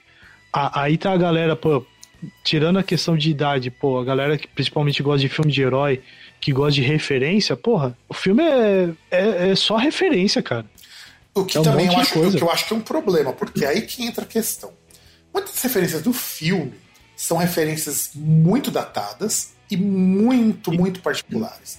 Muitas delas Sim. não, muitas delas dá pra entender. Principalmente porque eu acho que o filme ele me lembra muito o Escola do Rock, nesse sentido, e muito próprio Massacration. São referências para metaleiros, para roqueiros, mas se você não for, elas continuam engraçadas. Sim. Porque, é- porque é muito caricato, é muito exagerado. Então, e é isso que eu acho que é um mérito muito grande do Myers, principalmente. O, não que o, que o, De- que o Dana Carvey não seja caricataço, mas o Myers tem um jeitão assim muito. É, é, é que, que é um universo dele, né? Porque é um personagem que ele criou, né? Todo o, o, o, o núcleo é a, é a criação dele, né? Sim, mas por exemplo, você vai assistir ele no Austin Powers, que é o- a obra que vai consagrar ele de vez como ator de comédia, ele continua com aquele jeitão caricataço. Mas Até mais. É, até mais, inclusive, até mais. E no Wayne, ele mostra assim, o humor que ele faz é um humor de exagero.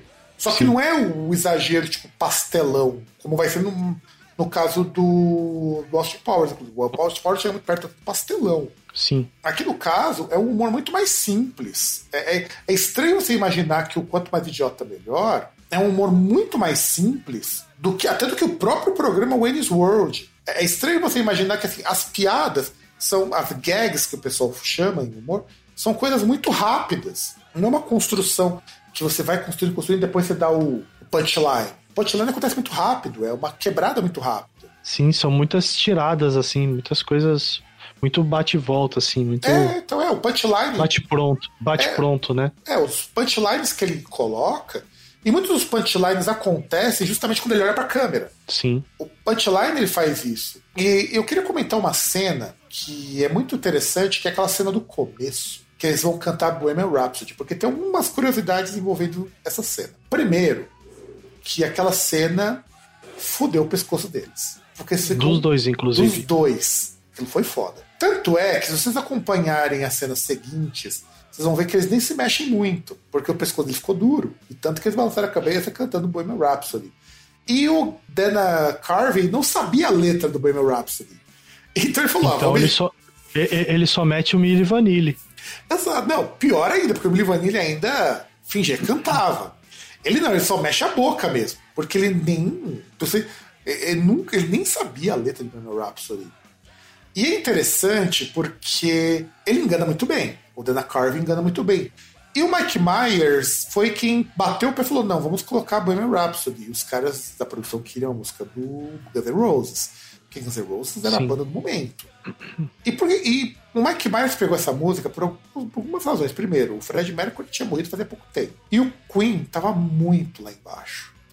Porque, assim, Queen é uma banda consagradaça. A gente já comentou até isso no programa sobre o Queen. Só que o Queen tem um problema. Depois que deu aquela quase separação, aquela DR zona, que todo mundo um trabalho solo, o Queen não lançou nada que valesse a pena você ouvir por inteiro ou que fizesse um puta sucesso. É, foram vários trabalhos. A, a gente até comentou, foram vários trabalhos ah, inconstantes, né? Foram bem vários medianos. trabalhos ir- irregulares. Bem mediano. Irregulares, porque a, a gente, a gente falou aí, porque os trabalhos que não, assim. Você tinha pontos positivos, pontos altos, mas tinha muita coisa lá descartável. Ou, ou, ou melhor dizendo, os trabalhos não eram ruins como um todo, mas estavam muito longe do auge da criatividade que eles tiveram no, quando eles estavam top, principalmente na época gravavam Bohemian Rhapsody lá no A Night of the Opera. Então, Se- se- não, então, jus- justamente, é- eram trabalhos muito, muito irregulares, até mesmo. A gente falou até mesmo do, do Inuendo, que foi o álbum que foi lançado póstumamente e tal, que eram trabalhos assim, assim que se tem vários trabalhos ali não, não, que. o Inuendo você não foi tinha lançado um- póstumo, não. O Inuendo, o Fred Mercury ainda estava vivo. O que foi lançado póstumo é o Made in Heaven. O Inuendo foi lançado um pouco antes do Fred Mercury morrer. Hum, O Inuendo, ele, inclusive, porque o Fred Mercury gravou as músicas ali bem debilitado. E é um disco. Não, não, então, não tô, tô falando gravação, tô falando lançamento, mas assim, me- mesmo assim, você pega o Inuendo, os discos ali depois da, dessa, dessa briga que eles tiveram, foram trabalhos que assim, que tinham pontos altos e pontos muito baixos. Baixos. Os discos em si. Sim.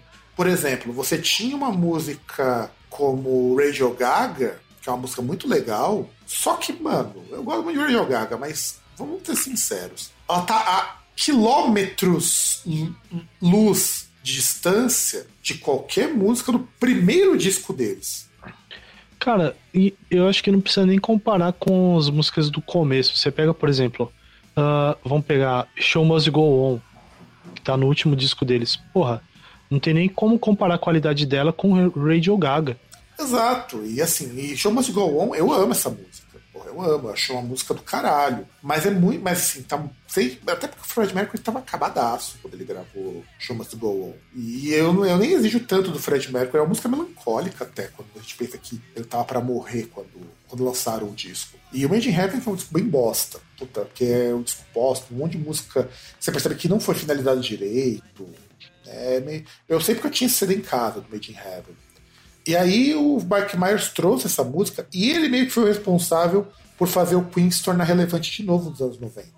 Meio que isso incentivou até lançar o Greatest Hits 3, para pensar. E aquela parte do Bohemian Rhapsody, ela é uma parte que ganha muita gente. É que eu me ganhou muito na parte do, da loja. Inclusive aquela parte da loja, eu acho muito legal, até mostrei pro César, quando saiu, o baterista do Converge regravou aquela cena, quando foi o aniversário daquela, do, do filme, de 20 anos. É, que, que se eu não me engano, teve, é, foi na época que teve o sketch também, né? Teve um sketch no Saturday Night Live. Sim, sim. Que eles re- refizeram, inclusive. E aí eles chamaram o, o cara do Converge pra tocar, porque o cara é um monstro, né?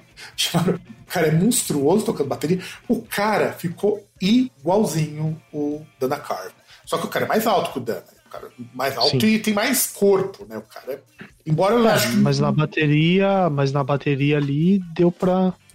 na bateria o cara. tá- Assim, é lógico que ele não tocou igual. O cara é muito melhor. Porque o cara é músico profissional, né, meu? O cara é muito bom. Mas ele tentou fazer o máximo possível pra ficar igual, o jeitão. Até as caras do, do, do ele fez igualzinho. E eu achei que foi uma homenagem muito boa da, daquela cena do, do Garth. Porque é a cena mais icônica desse filme. É a cena de bateria do Garth. Porque quando ele toca, você não dá um nada. Porque até aquele momento da história, você não dá um nada pro Garth. Depois você descobre que o Garth é um puta de um cara inteligente. Que...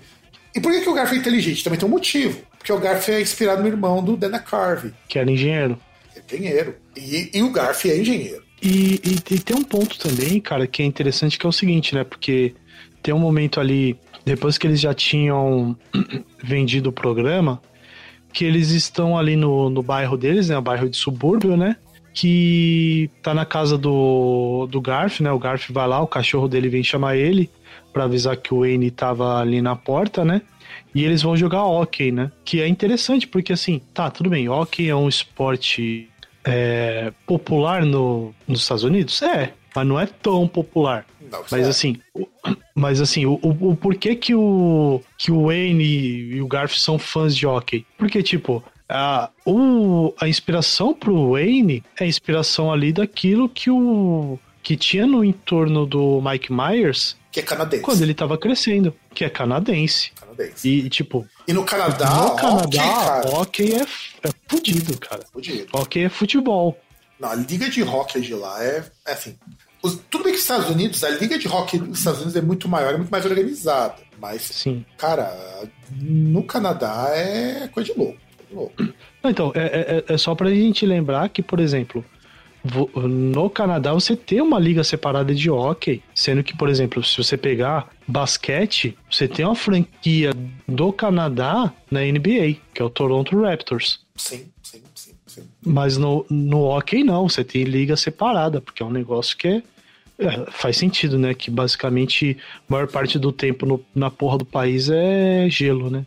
E o Wayne's World foi o segundo filme gravado a partir de uma sketch do Saturday Night Live. O primeiro é o The Blue Brothers, que aqui no Brasil ficou conhecido como Irmãos Cara de Pau. E que a gente tinha que ver e fazer um programa também, porque, cara, é um filme que, que é, o mesmo, é o mesmo nível, tá ligado? É, Ah, mas Tudo assim, que é um filme. que- Falei. eu, não, é porque o Irmão Cara de Pau eu assisti uma vez só, cara. Eu era muito novo quando assisti esse filme. Na Globo, Também. por cima. Na Globo, eu esse filme. Deve, eu acho que assisti num corujão da vida, uma coisa assim. Porque é muito cara de corujão, Irmãos Cara de Pau, sabe? Muito cara de corujão. Sim. Então eu não lembro quase nada desse filme. E, e inclusive tinha lá o, o James Belushi, né? Que. James Belushi ou era o John Belushi? Que faleceu, inclusive, né? É, acho que foi o John, acho que é o John Belushi, acho, tenho certeza. Porque eu lembro Acho que que, é, acho que é o e John- quando divulgaram, inclusive lembrar que ele É, foi o John Belushi, John feito Belushi. pelo Irmãos É. Cara de Pau. E mas é claro que o Irmãos Cara de Pau não fez metade do, do que o Ainsworth fez. Ele faturou muito, muito, muito menos. Sim. E olha, o filme mais bem sucedido da franquia do Night Live é o Wayne's World. Inclusive, o 2 não chegou nem perto. O 2 fatu- o 2 custou 40 milhões e fatura 42. Então, mas acontece por quê? Porque a diretora, ela gravou junto lá com o Myers, tudo mais. E no segundo, simplesmente o Myers deu um foda-se e resolveu que ia fazer tudo sozinho É, é embaçado. porque não concordava com muita coisa dela. E aliás, o pessoal fala que o Myers é um cara difícil de lidar. É muito temperamental. É, e, e aí tem um ponto dela, que ela fala que, na verdade, ele que é um cara que é difícil de trabalhar, né? É, sim, sim. Que quando ele ficava insatisfeito, ele simplesmente abandonava o set, ficava no trailer dele ali e, e quando desse vontade ele voltava. É, exato. Porra, o cara foi foda. Ele literalmente dava um perdido, ficava por. E ninguém conseguia falar com ele. Ele é um cara assim, extremamente difícil de lidar. O pior é que, olha que coisa engraçada, né? Ela, ficou, ela brigou com o Myers porque não chamou ela pro segundo filme, né? Ficou taça com isso. Só que ela falou o seguinte: depois que ela viu o Austin Power, falou: não, você realmente sabe fazer um bom filme, eu te perdoo. Porque o Myers afundou o, Austin, o Wayne World 2 Sim. qualquer chance de você pensar numa continuação hoje. Se bem a gente tá numa onda de revivals, reboots e de continuações, eu não duvido que daqui a algum tempo alguém não queira, por exemplo, ano que vem alguém não pense em fazer alguma coisa com Wayne's World. Pô, 30 anos, cara.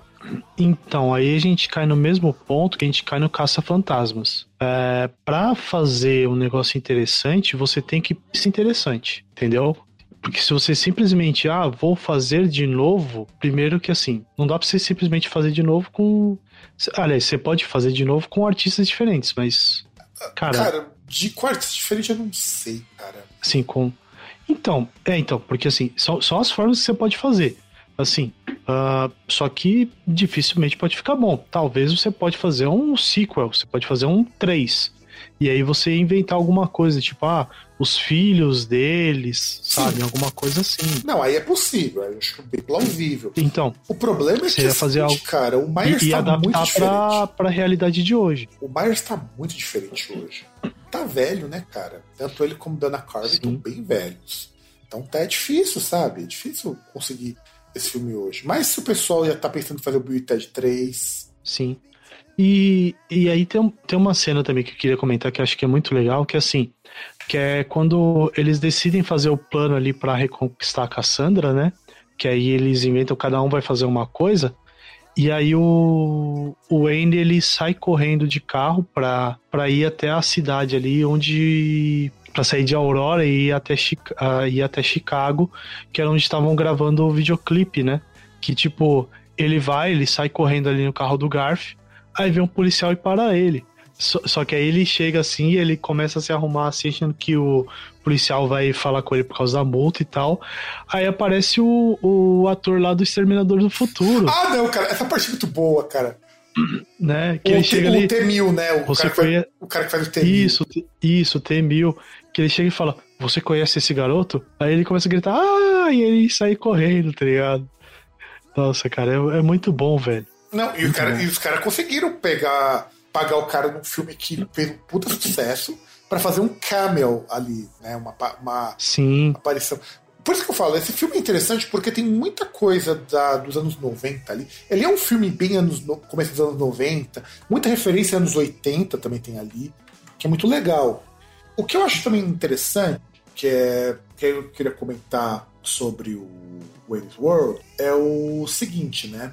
Primeira coisa, o Wayne's World, ele foi gravado, e isso que é uma das coisas que eu acho assim, mais difíceis. Ele foi gravado em 34 dias. Você tem ideia de que a maior parte dos filmes leva pelo menos três meses E, e com o Mike Myers fazendo cu doce, ficando mais uma semana lá no trailer. Então, quer dizer, os caras, os caras são muito bons. É porque, assim, muito do mérito do filme não tá nem tanto na história. Porque a história é absurda, ela tem muito furo de roteiro, ela tem muita. É porque, é, porque ela foi uma adaptação de. Né, é, é um personagem que tinha um sketch e depois eles adaptaram isso pra fazer um filme, né? Não, e você teve que mudar muita coisa que acho fazer sentido. Sim. Assim, não, É, tem, que- não tem cara, isso é uma coisa que eu acho interessante. Uma coisa que eu normalmente não gosto quando você traz da TV pro cinema é que normalmente o filme fica com cara de um programa de uma hora e meia. Por exemplo, teve lá o, o filme da, do Porta dos Fundos, eu fui assistir, inclusive. E, cara, é bom? Não, não é bom. bom. Fui assistir porque, assim, eu não tinha nada melhor pra fazer e eu acho que, assim, Porta dos Fundos tem algumas coisas que são engraçadas. Algumas. Parece um episódio de uma hora e meia. E, e eu acho isso um É. horror, cara. É, é, é- é que fica igual, assim, eu não, eu não cheguei a ver, mas acho que fica igual aquela sensação, igual você pega muito filme da Global Filmes, né? Você pega muito filme com cara de novela. Não, sim, isso também. Isso também tem. Outra coisa também que fica com cara de, de episódio estendido. Quando eu fui assistir o filme do Sai de Baixo, é um episódio gigante. O filme é muito bom, o filme é engraçado pra caramba. Embora algumas piadas não funcionem. É, e, mas eles tiram sarro até dessas piadas que não funcionam. Eu acho muito legal isso. A, a jogada do Falabella é entender que tem piada que envelheceu tão mal que eles mesmos ironizam as piadas que não funcionam bem. Que nem quando eles falam do canguru perneta que tem que mudar porque os tempos são outros. É, é muito divertido isso. Só que não aparece o Vavá na história. Não sei se é porque não tinha cachê, ou se, não sei se é porque não tinha tempo na agenda do cara pra, pra colocar ele no. Ah, eu acho que era cachê mesmo, cara, porque se eu. Na época eu não lembro dele, do Luiz Gustavo ter alguma coisa lá. Então, mas eu não sei se na época da gravação ele não tinha alguma coisa. Porque essas pessoas normalmente não fazem só série novela. Ah, então, mas ele não teatro. tinha. Pelo menos eu não lembro dele ter algum trabalho na época, tá ligado? Porque ele aparece Acho- no Sai de Baixo. Ele aparece, ele aparece no começo e no final. Mas ele não atua Sim. na trama. Então eu não sei qual foi a razão de não ser incluído no roteiro. E é claro que ele também não fizeram aquelas coisas horrorosas do tipo. Não tem empregada, aquelas humilhações de empregada. É uma história. É uma história muito mais daquela coisa do tipo assim, bandidos que, tem, que tentam dar o golpe do o golpe supremo e se dão muito mal. Eu acho que esse, esse caminho é um caminho interessante. Mas com cara de um episódio de uma hora e meia. É uma cara de um episódio de uma hora e meia e isso me incomodou um pouco. Mas o. Esse daí não tem cara de episódio de uma hora e meia, mas porque eles mudaram completamente o rolê.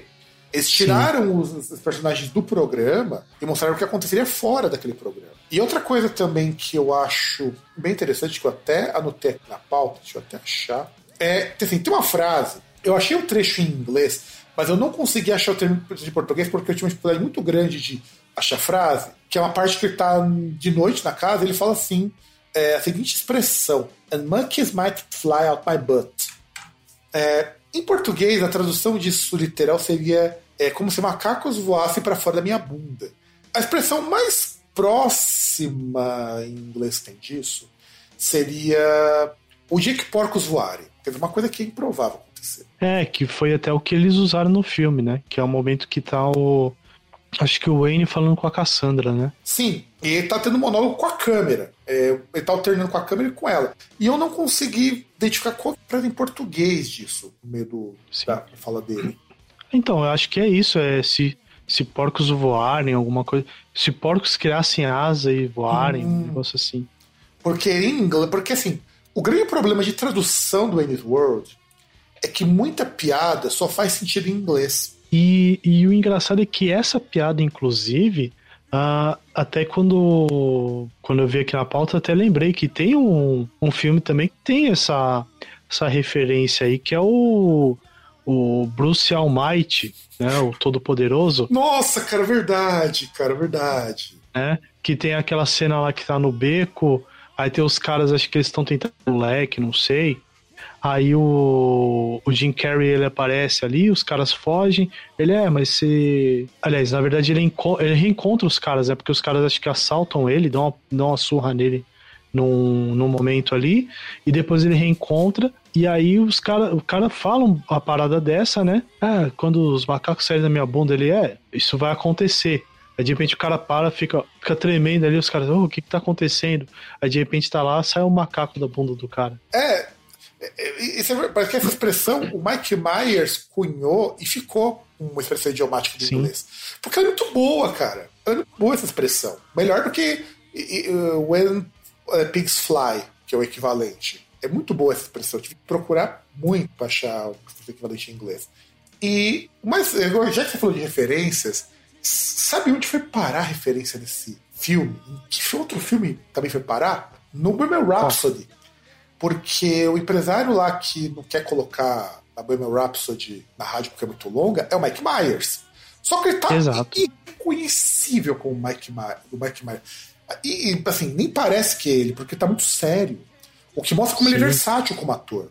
Porque ele não é um ator super caricato na Bohemian Rhapsody. Tanto que eu não sabia. Eu só fui saber que era o Mike Myers quando eu li sobre o Bohemian Rhapsody. Não sabia que era ele. E por que que ele não vai tocar a música? Qual é a desculpa que ele usa? Ele diz assim: porque eu preciso de uma música que os garotos possam balançar a cabeça enquanto andam de carro. E tipo, essa Pois é. falando, essa falando não existe originalmente, mas eles colocaram no filme por quê? Porque, digamos assim, é um agradecimento da banda por ter feito eles ganharem dinheiro de novo. Porque eles colocaram o Bohemian Rhapsody no top 200 da Billboard. Sim, com a trilha sonora do filme, né? É, a trilha sonora do filme ficou na top 200. E é tudo música antiga, a maior parte. Então. Não, tem, tem umas recentes, por exemplo. Você tem Time Machine do Black Sabbath, que é do The Humanizer. É, de maneira que é de um ano antes, né? De maneira de um ano antes. Mas boa parte das músicas não são músicas muito novas. Sim. É, você tem. Você tem as músicas ali que a, que a banda da Cassandra toca, né? Por exemplo, Ballroom Blitz. E o, Tem um monte de coisa. e o aí. interessante, assim, a Cassandra canta também, é, mas ela não tem nada a ver com aquele jeitão, assim, de roqueirona do mal. Ela fala, inclusive, se vocês procurarem fotos da atriz, ela não se parece nada. Parece tipo Clark Kent e Superman. Sim. sabe? É muito diferente. O pessoal fala, ah, mas só tirar o óculos, aqui. Não, cara. Se você tira o óculos do Clark Kent e muda o cabelo, parece outra pessoa. No caso dela. Muda muito, muito, muito, muito, muito. E o fato de eu ter participado do filme, eu acho que esse filme foi muito bom pro Myers, porque mostrou que ele tem potencial como ator de cinema. Pena que o Wayne's World 2 foi um fracasso. Mas tudo bem, ele é um fracasso porque o filme é ruim. E temos falando das notas que esse filme atingiu, né? Como aqui. Eu até fui entrar nos sites, no IMDB, ele tem 7 de 10. O que classifica o filme como bom. Sim. Ele é um filme bem bom. E no Rotten Tomatoes, ele tem 78 do, pela crítica e 84 pela audiência, pela, pelo público. Então, quer dizer, tem um filme bem, vamos dizer assim, muito bem conceituado. Como se não bastasse, a gente. Aliás, o, o Mike Myers, ele continuou no Saturday Night Live até 2015. Só, só pra vocês saberem que o Mike Myers, depois o Mike Myers deve ter escolhido esse trabalho, porque, cara, o Mike Myers tá velho também, Mike Myers, É. tá, Mike Myers tá muito velho. E ele, assim, sem maquiagem, nada, ele. É difícil de você identificá-lo como o Wayne. Ele tá, tá meio gordo. Se bem que ele gravou. ele- a última participação dele foi com o Ray Foster no, no filme do Bohemian Rhapsody. E também ele dubla. Muitos dos trabalhos que ele tem feito são dublagens. Mas assim, eu acho esse um baita de um filme para quem gosta de música, para quem gosta de uma comédia simples, né? Eu recomendo muito o filme Wayne's World, ou Quanto Mais Idiota Melhor. É um filme que você não acha tão fácil no YouTube. Eu acho isso uma pena. Santana, você que tem o Amazon Prime, vê se tem lá no Amazon Prime esse filme, porque eu descobri com os alunos meus que alguns filmes que eu peço ou que eu coloco tem lá. Calma aí que eu verifico agora. Porque um aluno meu achou o filme do Memórias Póstumas de Brás Cubas que eu passei pra ele no Amazon Prime. Então existe uma chance de ter lá. Porque eu não achei no YouTube. Normalmente esses filmes tem no YouTube, eu não achei. Eu descobri que o Rock and Roll High School tiraram do YouTube. Uh, E foi a versão que eu tinha assistido. Tu tinha que assistir hoje. Pra gente comentar, eu teria que, como diz o, o, o outro, o outro César, teria que baixar da locadora. Então, assim, eu acho foda, cara, do Quanto Mais Idiota Melhor. não tem. É uma pena, vocês vão ter que baixar da locadora, se vocês quiserem assistir. Ou, calma aí, deixa eu só fazer uma, deixa eu fazer uma busca aqui rapidinho. É, se tiver algum meio legal de adquirir, né? Porque é um filme muito antigo. Eu até É, não sei. Eu não acho- sei se é o meio legal aqui que eu tô vendo, mas calma aí. porque eu sei que eu Pode acredito falar. que ano que vem deve aparecer em streaming, deve aparecer em tudo quanto é lugar, porque vão ser 30 anos do filme. Algumas coisas que eu tenho que fazer observação sobre o filme. Tem muita coisa ali que você sente tá datada, muitas das piadas, inclusive. Só que não é um filme que as piadas são agressivas. Inclusive, mesmo as piadas de cunho sexual são tão tolas. Porque uma coisa que muitas vezes não gosto de- comédia dos anos 90 é que muita piada dos anos 90 envelhece muito mal. Porque os anos 90 era o ano do oba-oba, podia tudo. E isso não tem no É. Eu, eu fui procurar se tinha no Xavier Vídeos, mas não tem. É, você entendeu? Então, mas tem, mas sei que tem nos torrents da vida. Se vocês procurarem, vocês acham. Ou na locadora. Eu tive um pouquinho de trabalho para achar a versão dublada. A legenda a em inglês é um pouco mais fácil. É. E vale a pena a versão dublada, porque a dublagem ela tem aquele, aquele, aquele, aquele cheirinho de dublagem dos anos 90. Sim, que é que sinceramente a, a única coisa boa da dublagem é essa. Porque é uma dublagem assim muito diferente do que seria hoje. Mas eu, eu gosto. Essas dubladas do novo eu não consigo. Não, é complicado, é bem complicado. E César, sua voz cortou aqui um pouquinho. Cara, não é que minha voz cortou, deu uma travada aqui gigantesca. que eu tô com. tô com o WhatsApp aqui do lado, inclusive. Nossa, deu uma travada violenta. É, tá vendo? Você vai querer renderizar um vídeo, tá nisso, né? Aí querendo usar o. o OBG Studio, né? OBS Studio, sei lá qual que é o nome daquela porcaria. Olha, se serve de consolo, cara, eu já gravei esse podcast com Photoshop aberto e com um vídeo renderizando. Já fiz isso com vídeo renderizando. O vídeo renderizando foi o ápice. Eu já fiz isso. Não recomendo. Porque trava horrores isso. Mas não travou no dia que eu fiz isso. Eu precisava fazer, precisava renderizar uma aula, né? Então, assim, quais considerações você tem pra fazer do filme, César? Cara, eu acho que é um filme que vale a pena pra você assistir naquele dia. Sabe aquele dia chuvoso que você tá. Você tá chateado assim porque você não pode sair? Tá, tudo bem que não faz muito sentido na pandemia, porque todos os dias, a não ser que você tenha necessidade, você não pode sair. Mas. Sabe aquele dia que você. que não tem clima pra você sair? Que você olha e fala, ah, cara, eu, por exemplo, ah, você não vai sair em dia de chuva, tá chovendo forte, porque você sabe que cidade tá horrível pra você andar, tirando quando você tem necessidade, né? Você não vai passear num dia que tá chovendo muito forte, porque você vai pegar alagamento, coisa do tipo. Aquele dia que você tá lá, você tá, você tá de bobeira, você não vai fazer nada. Aquele dia que você quer dar uma risada, assim, eu acho que vale a pena você assistir, porque ele, é um filme engraçado. É um filme que dá pra. que diverte. Sim, é um filme divertido, é um filme gostoso da gente assistir. E acima de tudo, é um filme que, para você que tem muito saudosismo dos anos 90 e um pouco dos anos 80, porque tem muito anos 80 ali, porque ele é bem do comecinho dos 90, então tem muito, muitos clichês são até anteriores dos anos 90, vale a pena assistir. Eu, é um filme bom, do contrário do- dos filmes que a gente indicou algumas vezes, que não eram filmes tão bons assim, mas valia pelo registro histórico, porque convenhamos, Rock and High School não é um filme bom. Como assim você falar que Detroit Rock City não é um filme. Inclusive, o Kiss estava comemorando o aniversário do Detroit Rock City. Porra, filme maravilhoso. O pior é que, assim, o filme não é ruim. O, filme, o primeiro filme do Kiss é uma merda. Que os caras são super-heróis. Merda. Não, não, não, tô não. Tô falando do. Do Detroit Rock City, o filme que a gente comentou. Não, ele não é ruim, É. mas tá muito longe de ser bom. É um filme legal, pô. É, é um filme É, legal. é que ele não é de comédia. É que ele não é de comédia. Ele tem momentos engraçados. Mas ele não é um filme de comédia. É, na verdade, ele é um, eu acho que ele é um filme mais de humor involuntário. Porque a parte de comédia fica comédia, mas não é proposital. E eu assisti quando estreou no TV a cabo, porque esse filme nem estreou no cinema, foi direto pra TV a cabo. Mas é um filme, é um filme bacana. Eu acho que assistir ele junto com o Quanto Mais Idiota Melhor vale muito a pena por uma tarde.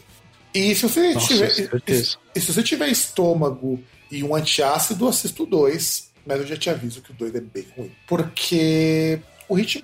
As piadas. Assim, filme de comédia, eu vou ser bem sincero com vocês. Filme de comédia funciona uma vez. Pra você funcionar duas, três, quatro, você tem que ser muito bom. E a maioria não é. Eu dou um exemplo. Loucademia de Polícia. O primeiro, a primeira vez é muito legal. Todas as outras são muito ruins. Ah, é, que- é que, por exemplo, se- quando você vai pegar, ah, você começa a notar coisas ali que. quando tem falha, coisa do tipo, né? E aí vai começando a ficar meio sem graça. Mas, cara, Locademia de Polícia, assim, é os personagens são muito. Tem alguns que são muito bons. Mas não Então, segura aí- o filme. Não segura o filme. O primeiro segura, cara. mas dos dois em diante não segura. Aquilo chega. então, é que tem filme. É que tem filme que é muito. Assim, tem alguns filmes que são muito ruins. A história é muito. Sabe? Não, a história eu, ignoro se, você, se o andamento for legal, mas. Por exemplo, você pega o 2. O 2, que é quando eles. Não, cara, não, não, não, não.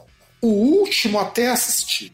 Vou ter que dar um mérito. O último é assistir. Agora, por exemplo, o Austin Powers, os dois são muito bons. Inclusive, eu acho os dois melhor que o um. Embora as piadas do um sejam muito melhores, a- o dois tem um desenvolvimento de filme mais interessante.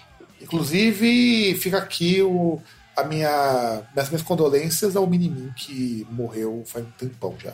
É isso, o Myers conseguiu fazer um, um Austin Powers em duas partes, mas não conseguiu fazer um Ennis World, na qual ele cagou o segundo. Que é uma pena. Ah, mas aí. ó, É. É, mas aí é aquele negócio, né? Tipo, a gente pode pensar que o Austin Powers ele teve as, as qualidades que teve no 1 e no 2 porque teve o Ennis World 2, onde ele fez tudo sozinho. Ele fez, fez as coisas lá e fez o que fez, e ele cagou tudo. Ele cagou tudo. Devia ter chamado a diretora, que conseguiu fazer bons filmes de humor depois, porque, poxa, ela conseguiu fazer Os Batutinhas, que é um filme de humor muito bom. Quer dizer, hoje, se você assistir, você vai achar ele meio vergonha alheia, porque as piadas são muito tolinhas. É muito, muito coisa de criancinha. Mas, Ah, mas Batutinhas é filme pra criança, pô. Isso que é o quê? Sim, e é um filme bacana pra criança. Eu não acho ruim, não. Os Batutinhas é bem, bem, cara, assim, é bem filme que eu deixaria o meu filho ver no lugar de ver coisa da Xuxa. Aquela racista decrépita do caramba. Além do que, Eu, eu, eu, eu deixaria meu filho, sei lá, ver A Hora do Pesadelo em vez de ver Xuxa, caralho. É, pelo, pelo menos o conteúdo é menos nojento, convenhamos. E assim, você tem. A diretora ela fez muito filme bacana depois do Austin Powers. O Austin Powers, depois do. do, Não. do Wayne's World. Wayne's World. Então tem esse mérito. E, e os filmes feitos, os atores também do, do Wayne's World também são atores que se deram muito bem. O, Não, e, e eram caras dos. E, e muitos que eram atores do Saturday Night Live, né? Sim. O Robert Lowe, inclusive, ele foi meio que ressuscitado porque nos anos 80 pegaram ele num escândalo sexual e ninguém contratava ele. E, e, e era pra justamente o papel do cara mais filho da puta que tem. Não, e, o- e o bom é o cara ter aproveitado isso, né? Porque ele poderia. Não, não sei o quê. Exato. E o Dana Carvey continua atuando. Em 2021, ele, é- ele fez o papel do Joe Biden numa, na série Late Show Stephen Colbert. Ele continua, continua fazendo série, série, documentário. No contrário do Myers, fez menos trabalhos. O, o Dana Carvey continua. Inclusive, o Dana Carvey, ele é irreconhecível. Se você... Porque assim, o, o Dana Carvey, vou até mostrar uma foto da época que ele. Eu tenho, eu tenho que mostrar essa foto aqui do, Dana Carvey pra você ver. Que quando ele tava na época do Austin Pa- do Quanto Mais Idiota Melhor, os caras conseguem ficar mais feio pro filme. Porque olha bem essa foto do Dana Carvey, Bruno. Diz se você olharia pra esse cidadão, você diria que ele é um cara bobalhado que nem o, o Garth. Com essa cara de galã de, de filme dos anos 50. Mano, ele muda até a fisionomia dele, fica diferente. Essa cara de comercial de relógio. Exato, cara. Não, é, é- é- tem muito cara de, de, de da- daqueles filmes de, de. Tipo filmes do Alpatino com romance, tá ligado? É, é, não tem cara de, de ator de comédia, meu. E ele, como Garth, fica impagável. Ele é irreconhecível como Garth. Não é só questão de que ele coloca uma pirocona loira, estilo hard rock. Fica irreconhecível. A feição dele é diferente. Ele fica até com uma cara meio abobalhada. Sim. E esse é o Dana Carvey 1990, né? E vai mudar em dois anos, não vai mudar tanto assim. Então é na época do, do Wayne's World. Tem foto dele na época do Saturday Night Live, ó. Essa foto aqui, cara, da época do Saturday Night Live, em 75, que é quando ele começou a trabalhar lá junto com o, o Mike Myers. Disso isso daqui não é estilo do. Ele poderia muito bem montar uma banda de synth pop. Nossa. Se colocasse ele com teclado, você diria que ele é um integrante de uma banda de synth pop. Cara, com essa cara ele tá me parecendo uma Cheryl Crow com cabelo curto. Também poderia ser, mas não, mas ele não é, ele, ele não é tão feio assim. É muito cara de. Com essa jaquetinha desse jeito. É aquele pessoal tipo do, ele, do, do ele, ele, ele- ele tá com cara de. Pô, tu não, não duvido nada que você ache várias artistas femininas na década de 90 com esse cabelinho aí, cara. Então, mas você pega o pessoal do synth pop, cara. Os caras pareciam mais. Parecia qualquer coisa, meu. É muito cara de artista de synth pop dos anos 80, dos anos 70. Então ele fica irreconhecível. Irreconhecível mesmo. E ele é muito bom. Isso mostra que o cara é muito bom. E é isso, gente. Eu espero que vocês tenham gostado desse nosso retorno com o Broadcast Pipoca. Vamos ver se a gente não leva mais quatro anos pro próximo. Não, não vai levar. Porque tem muito filme bom pra gente fazer análise aqui. É muito, muito filme bom mesmo. Tem muito filme antigo que eu quero fazer análise, que ainda tá também na lista. Uns filmes que eu gosto muito também. E é isso, gente. Vocês sabem onde nos procurar. É contato.groundcast.com.br groundcast.com.br lá tá no site, arroba groundcast no Twitter, groundcast Brasil no Instagram e você pode procurar o groundcast no, no Facebook. Que vocês acham, gente? E nos vemos também nos seus pesadelos. É, see Claro. you in your nightmares. E uma, uma mensagem para essa semana, né? Não faça como o Bob Jeff, né? Não liberte tanto assim os seus pensamentos, porque você pode acabar no, no xadrez. Você pode acabar vendo o sol nascer quadrado. Na verdade, a lição de hoje, amiguinhos, é: se você estiver fugindo da polícia, não habilite a localização do Twitter. Aliás, Ou- não ou- use o celular com o Twitter se você estiver sendo procurado pela polícia. Sim. Ou aquele negócio, né? Se você quer afrontar alguém, não afronte alguém que tem poder para te prender. Mas se for afrontar, use camisinha. Ou não afronte, né? Vai, sei lá. Então é isso, gente. Um grande abraço para todo mundo e tchau!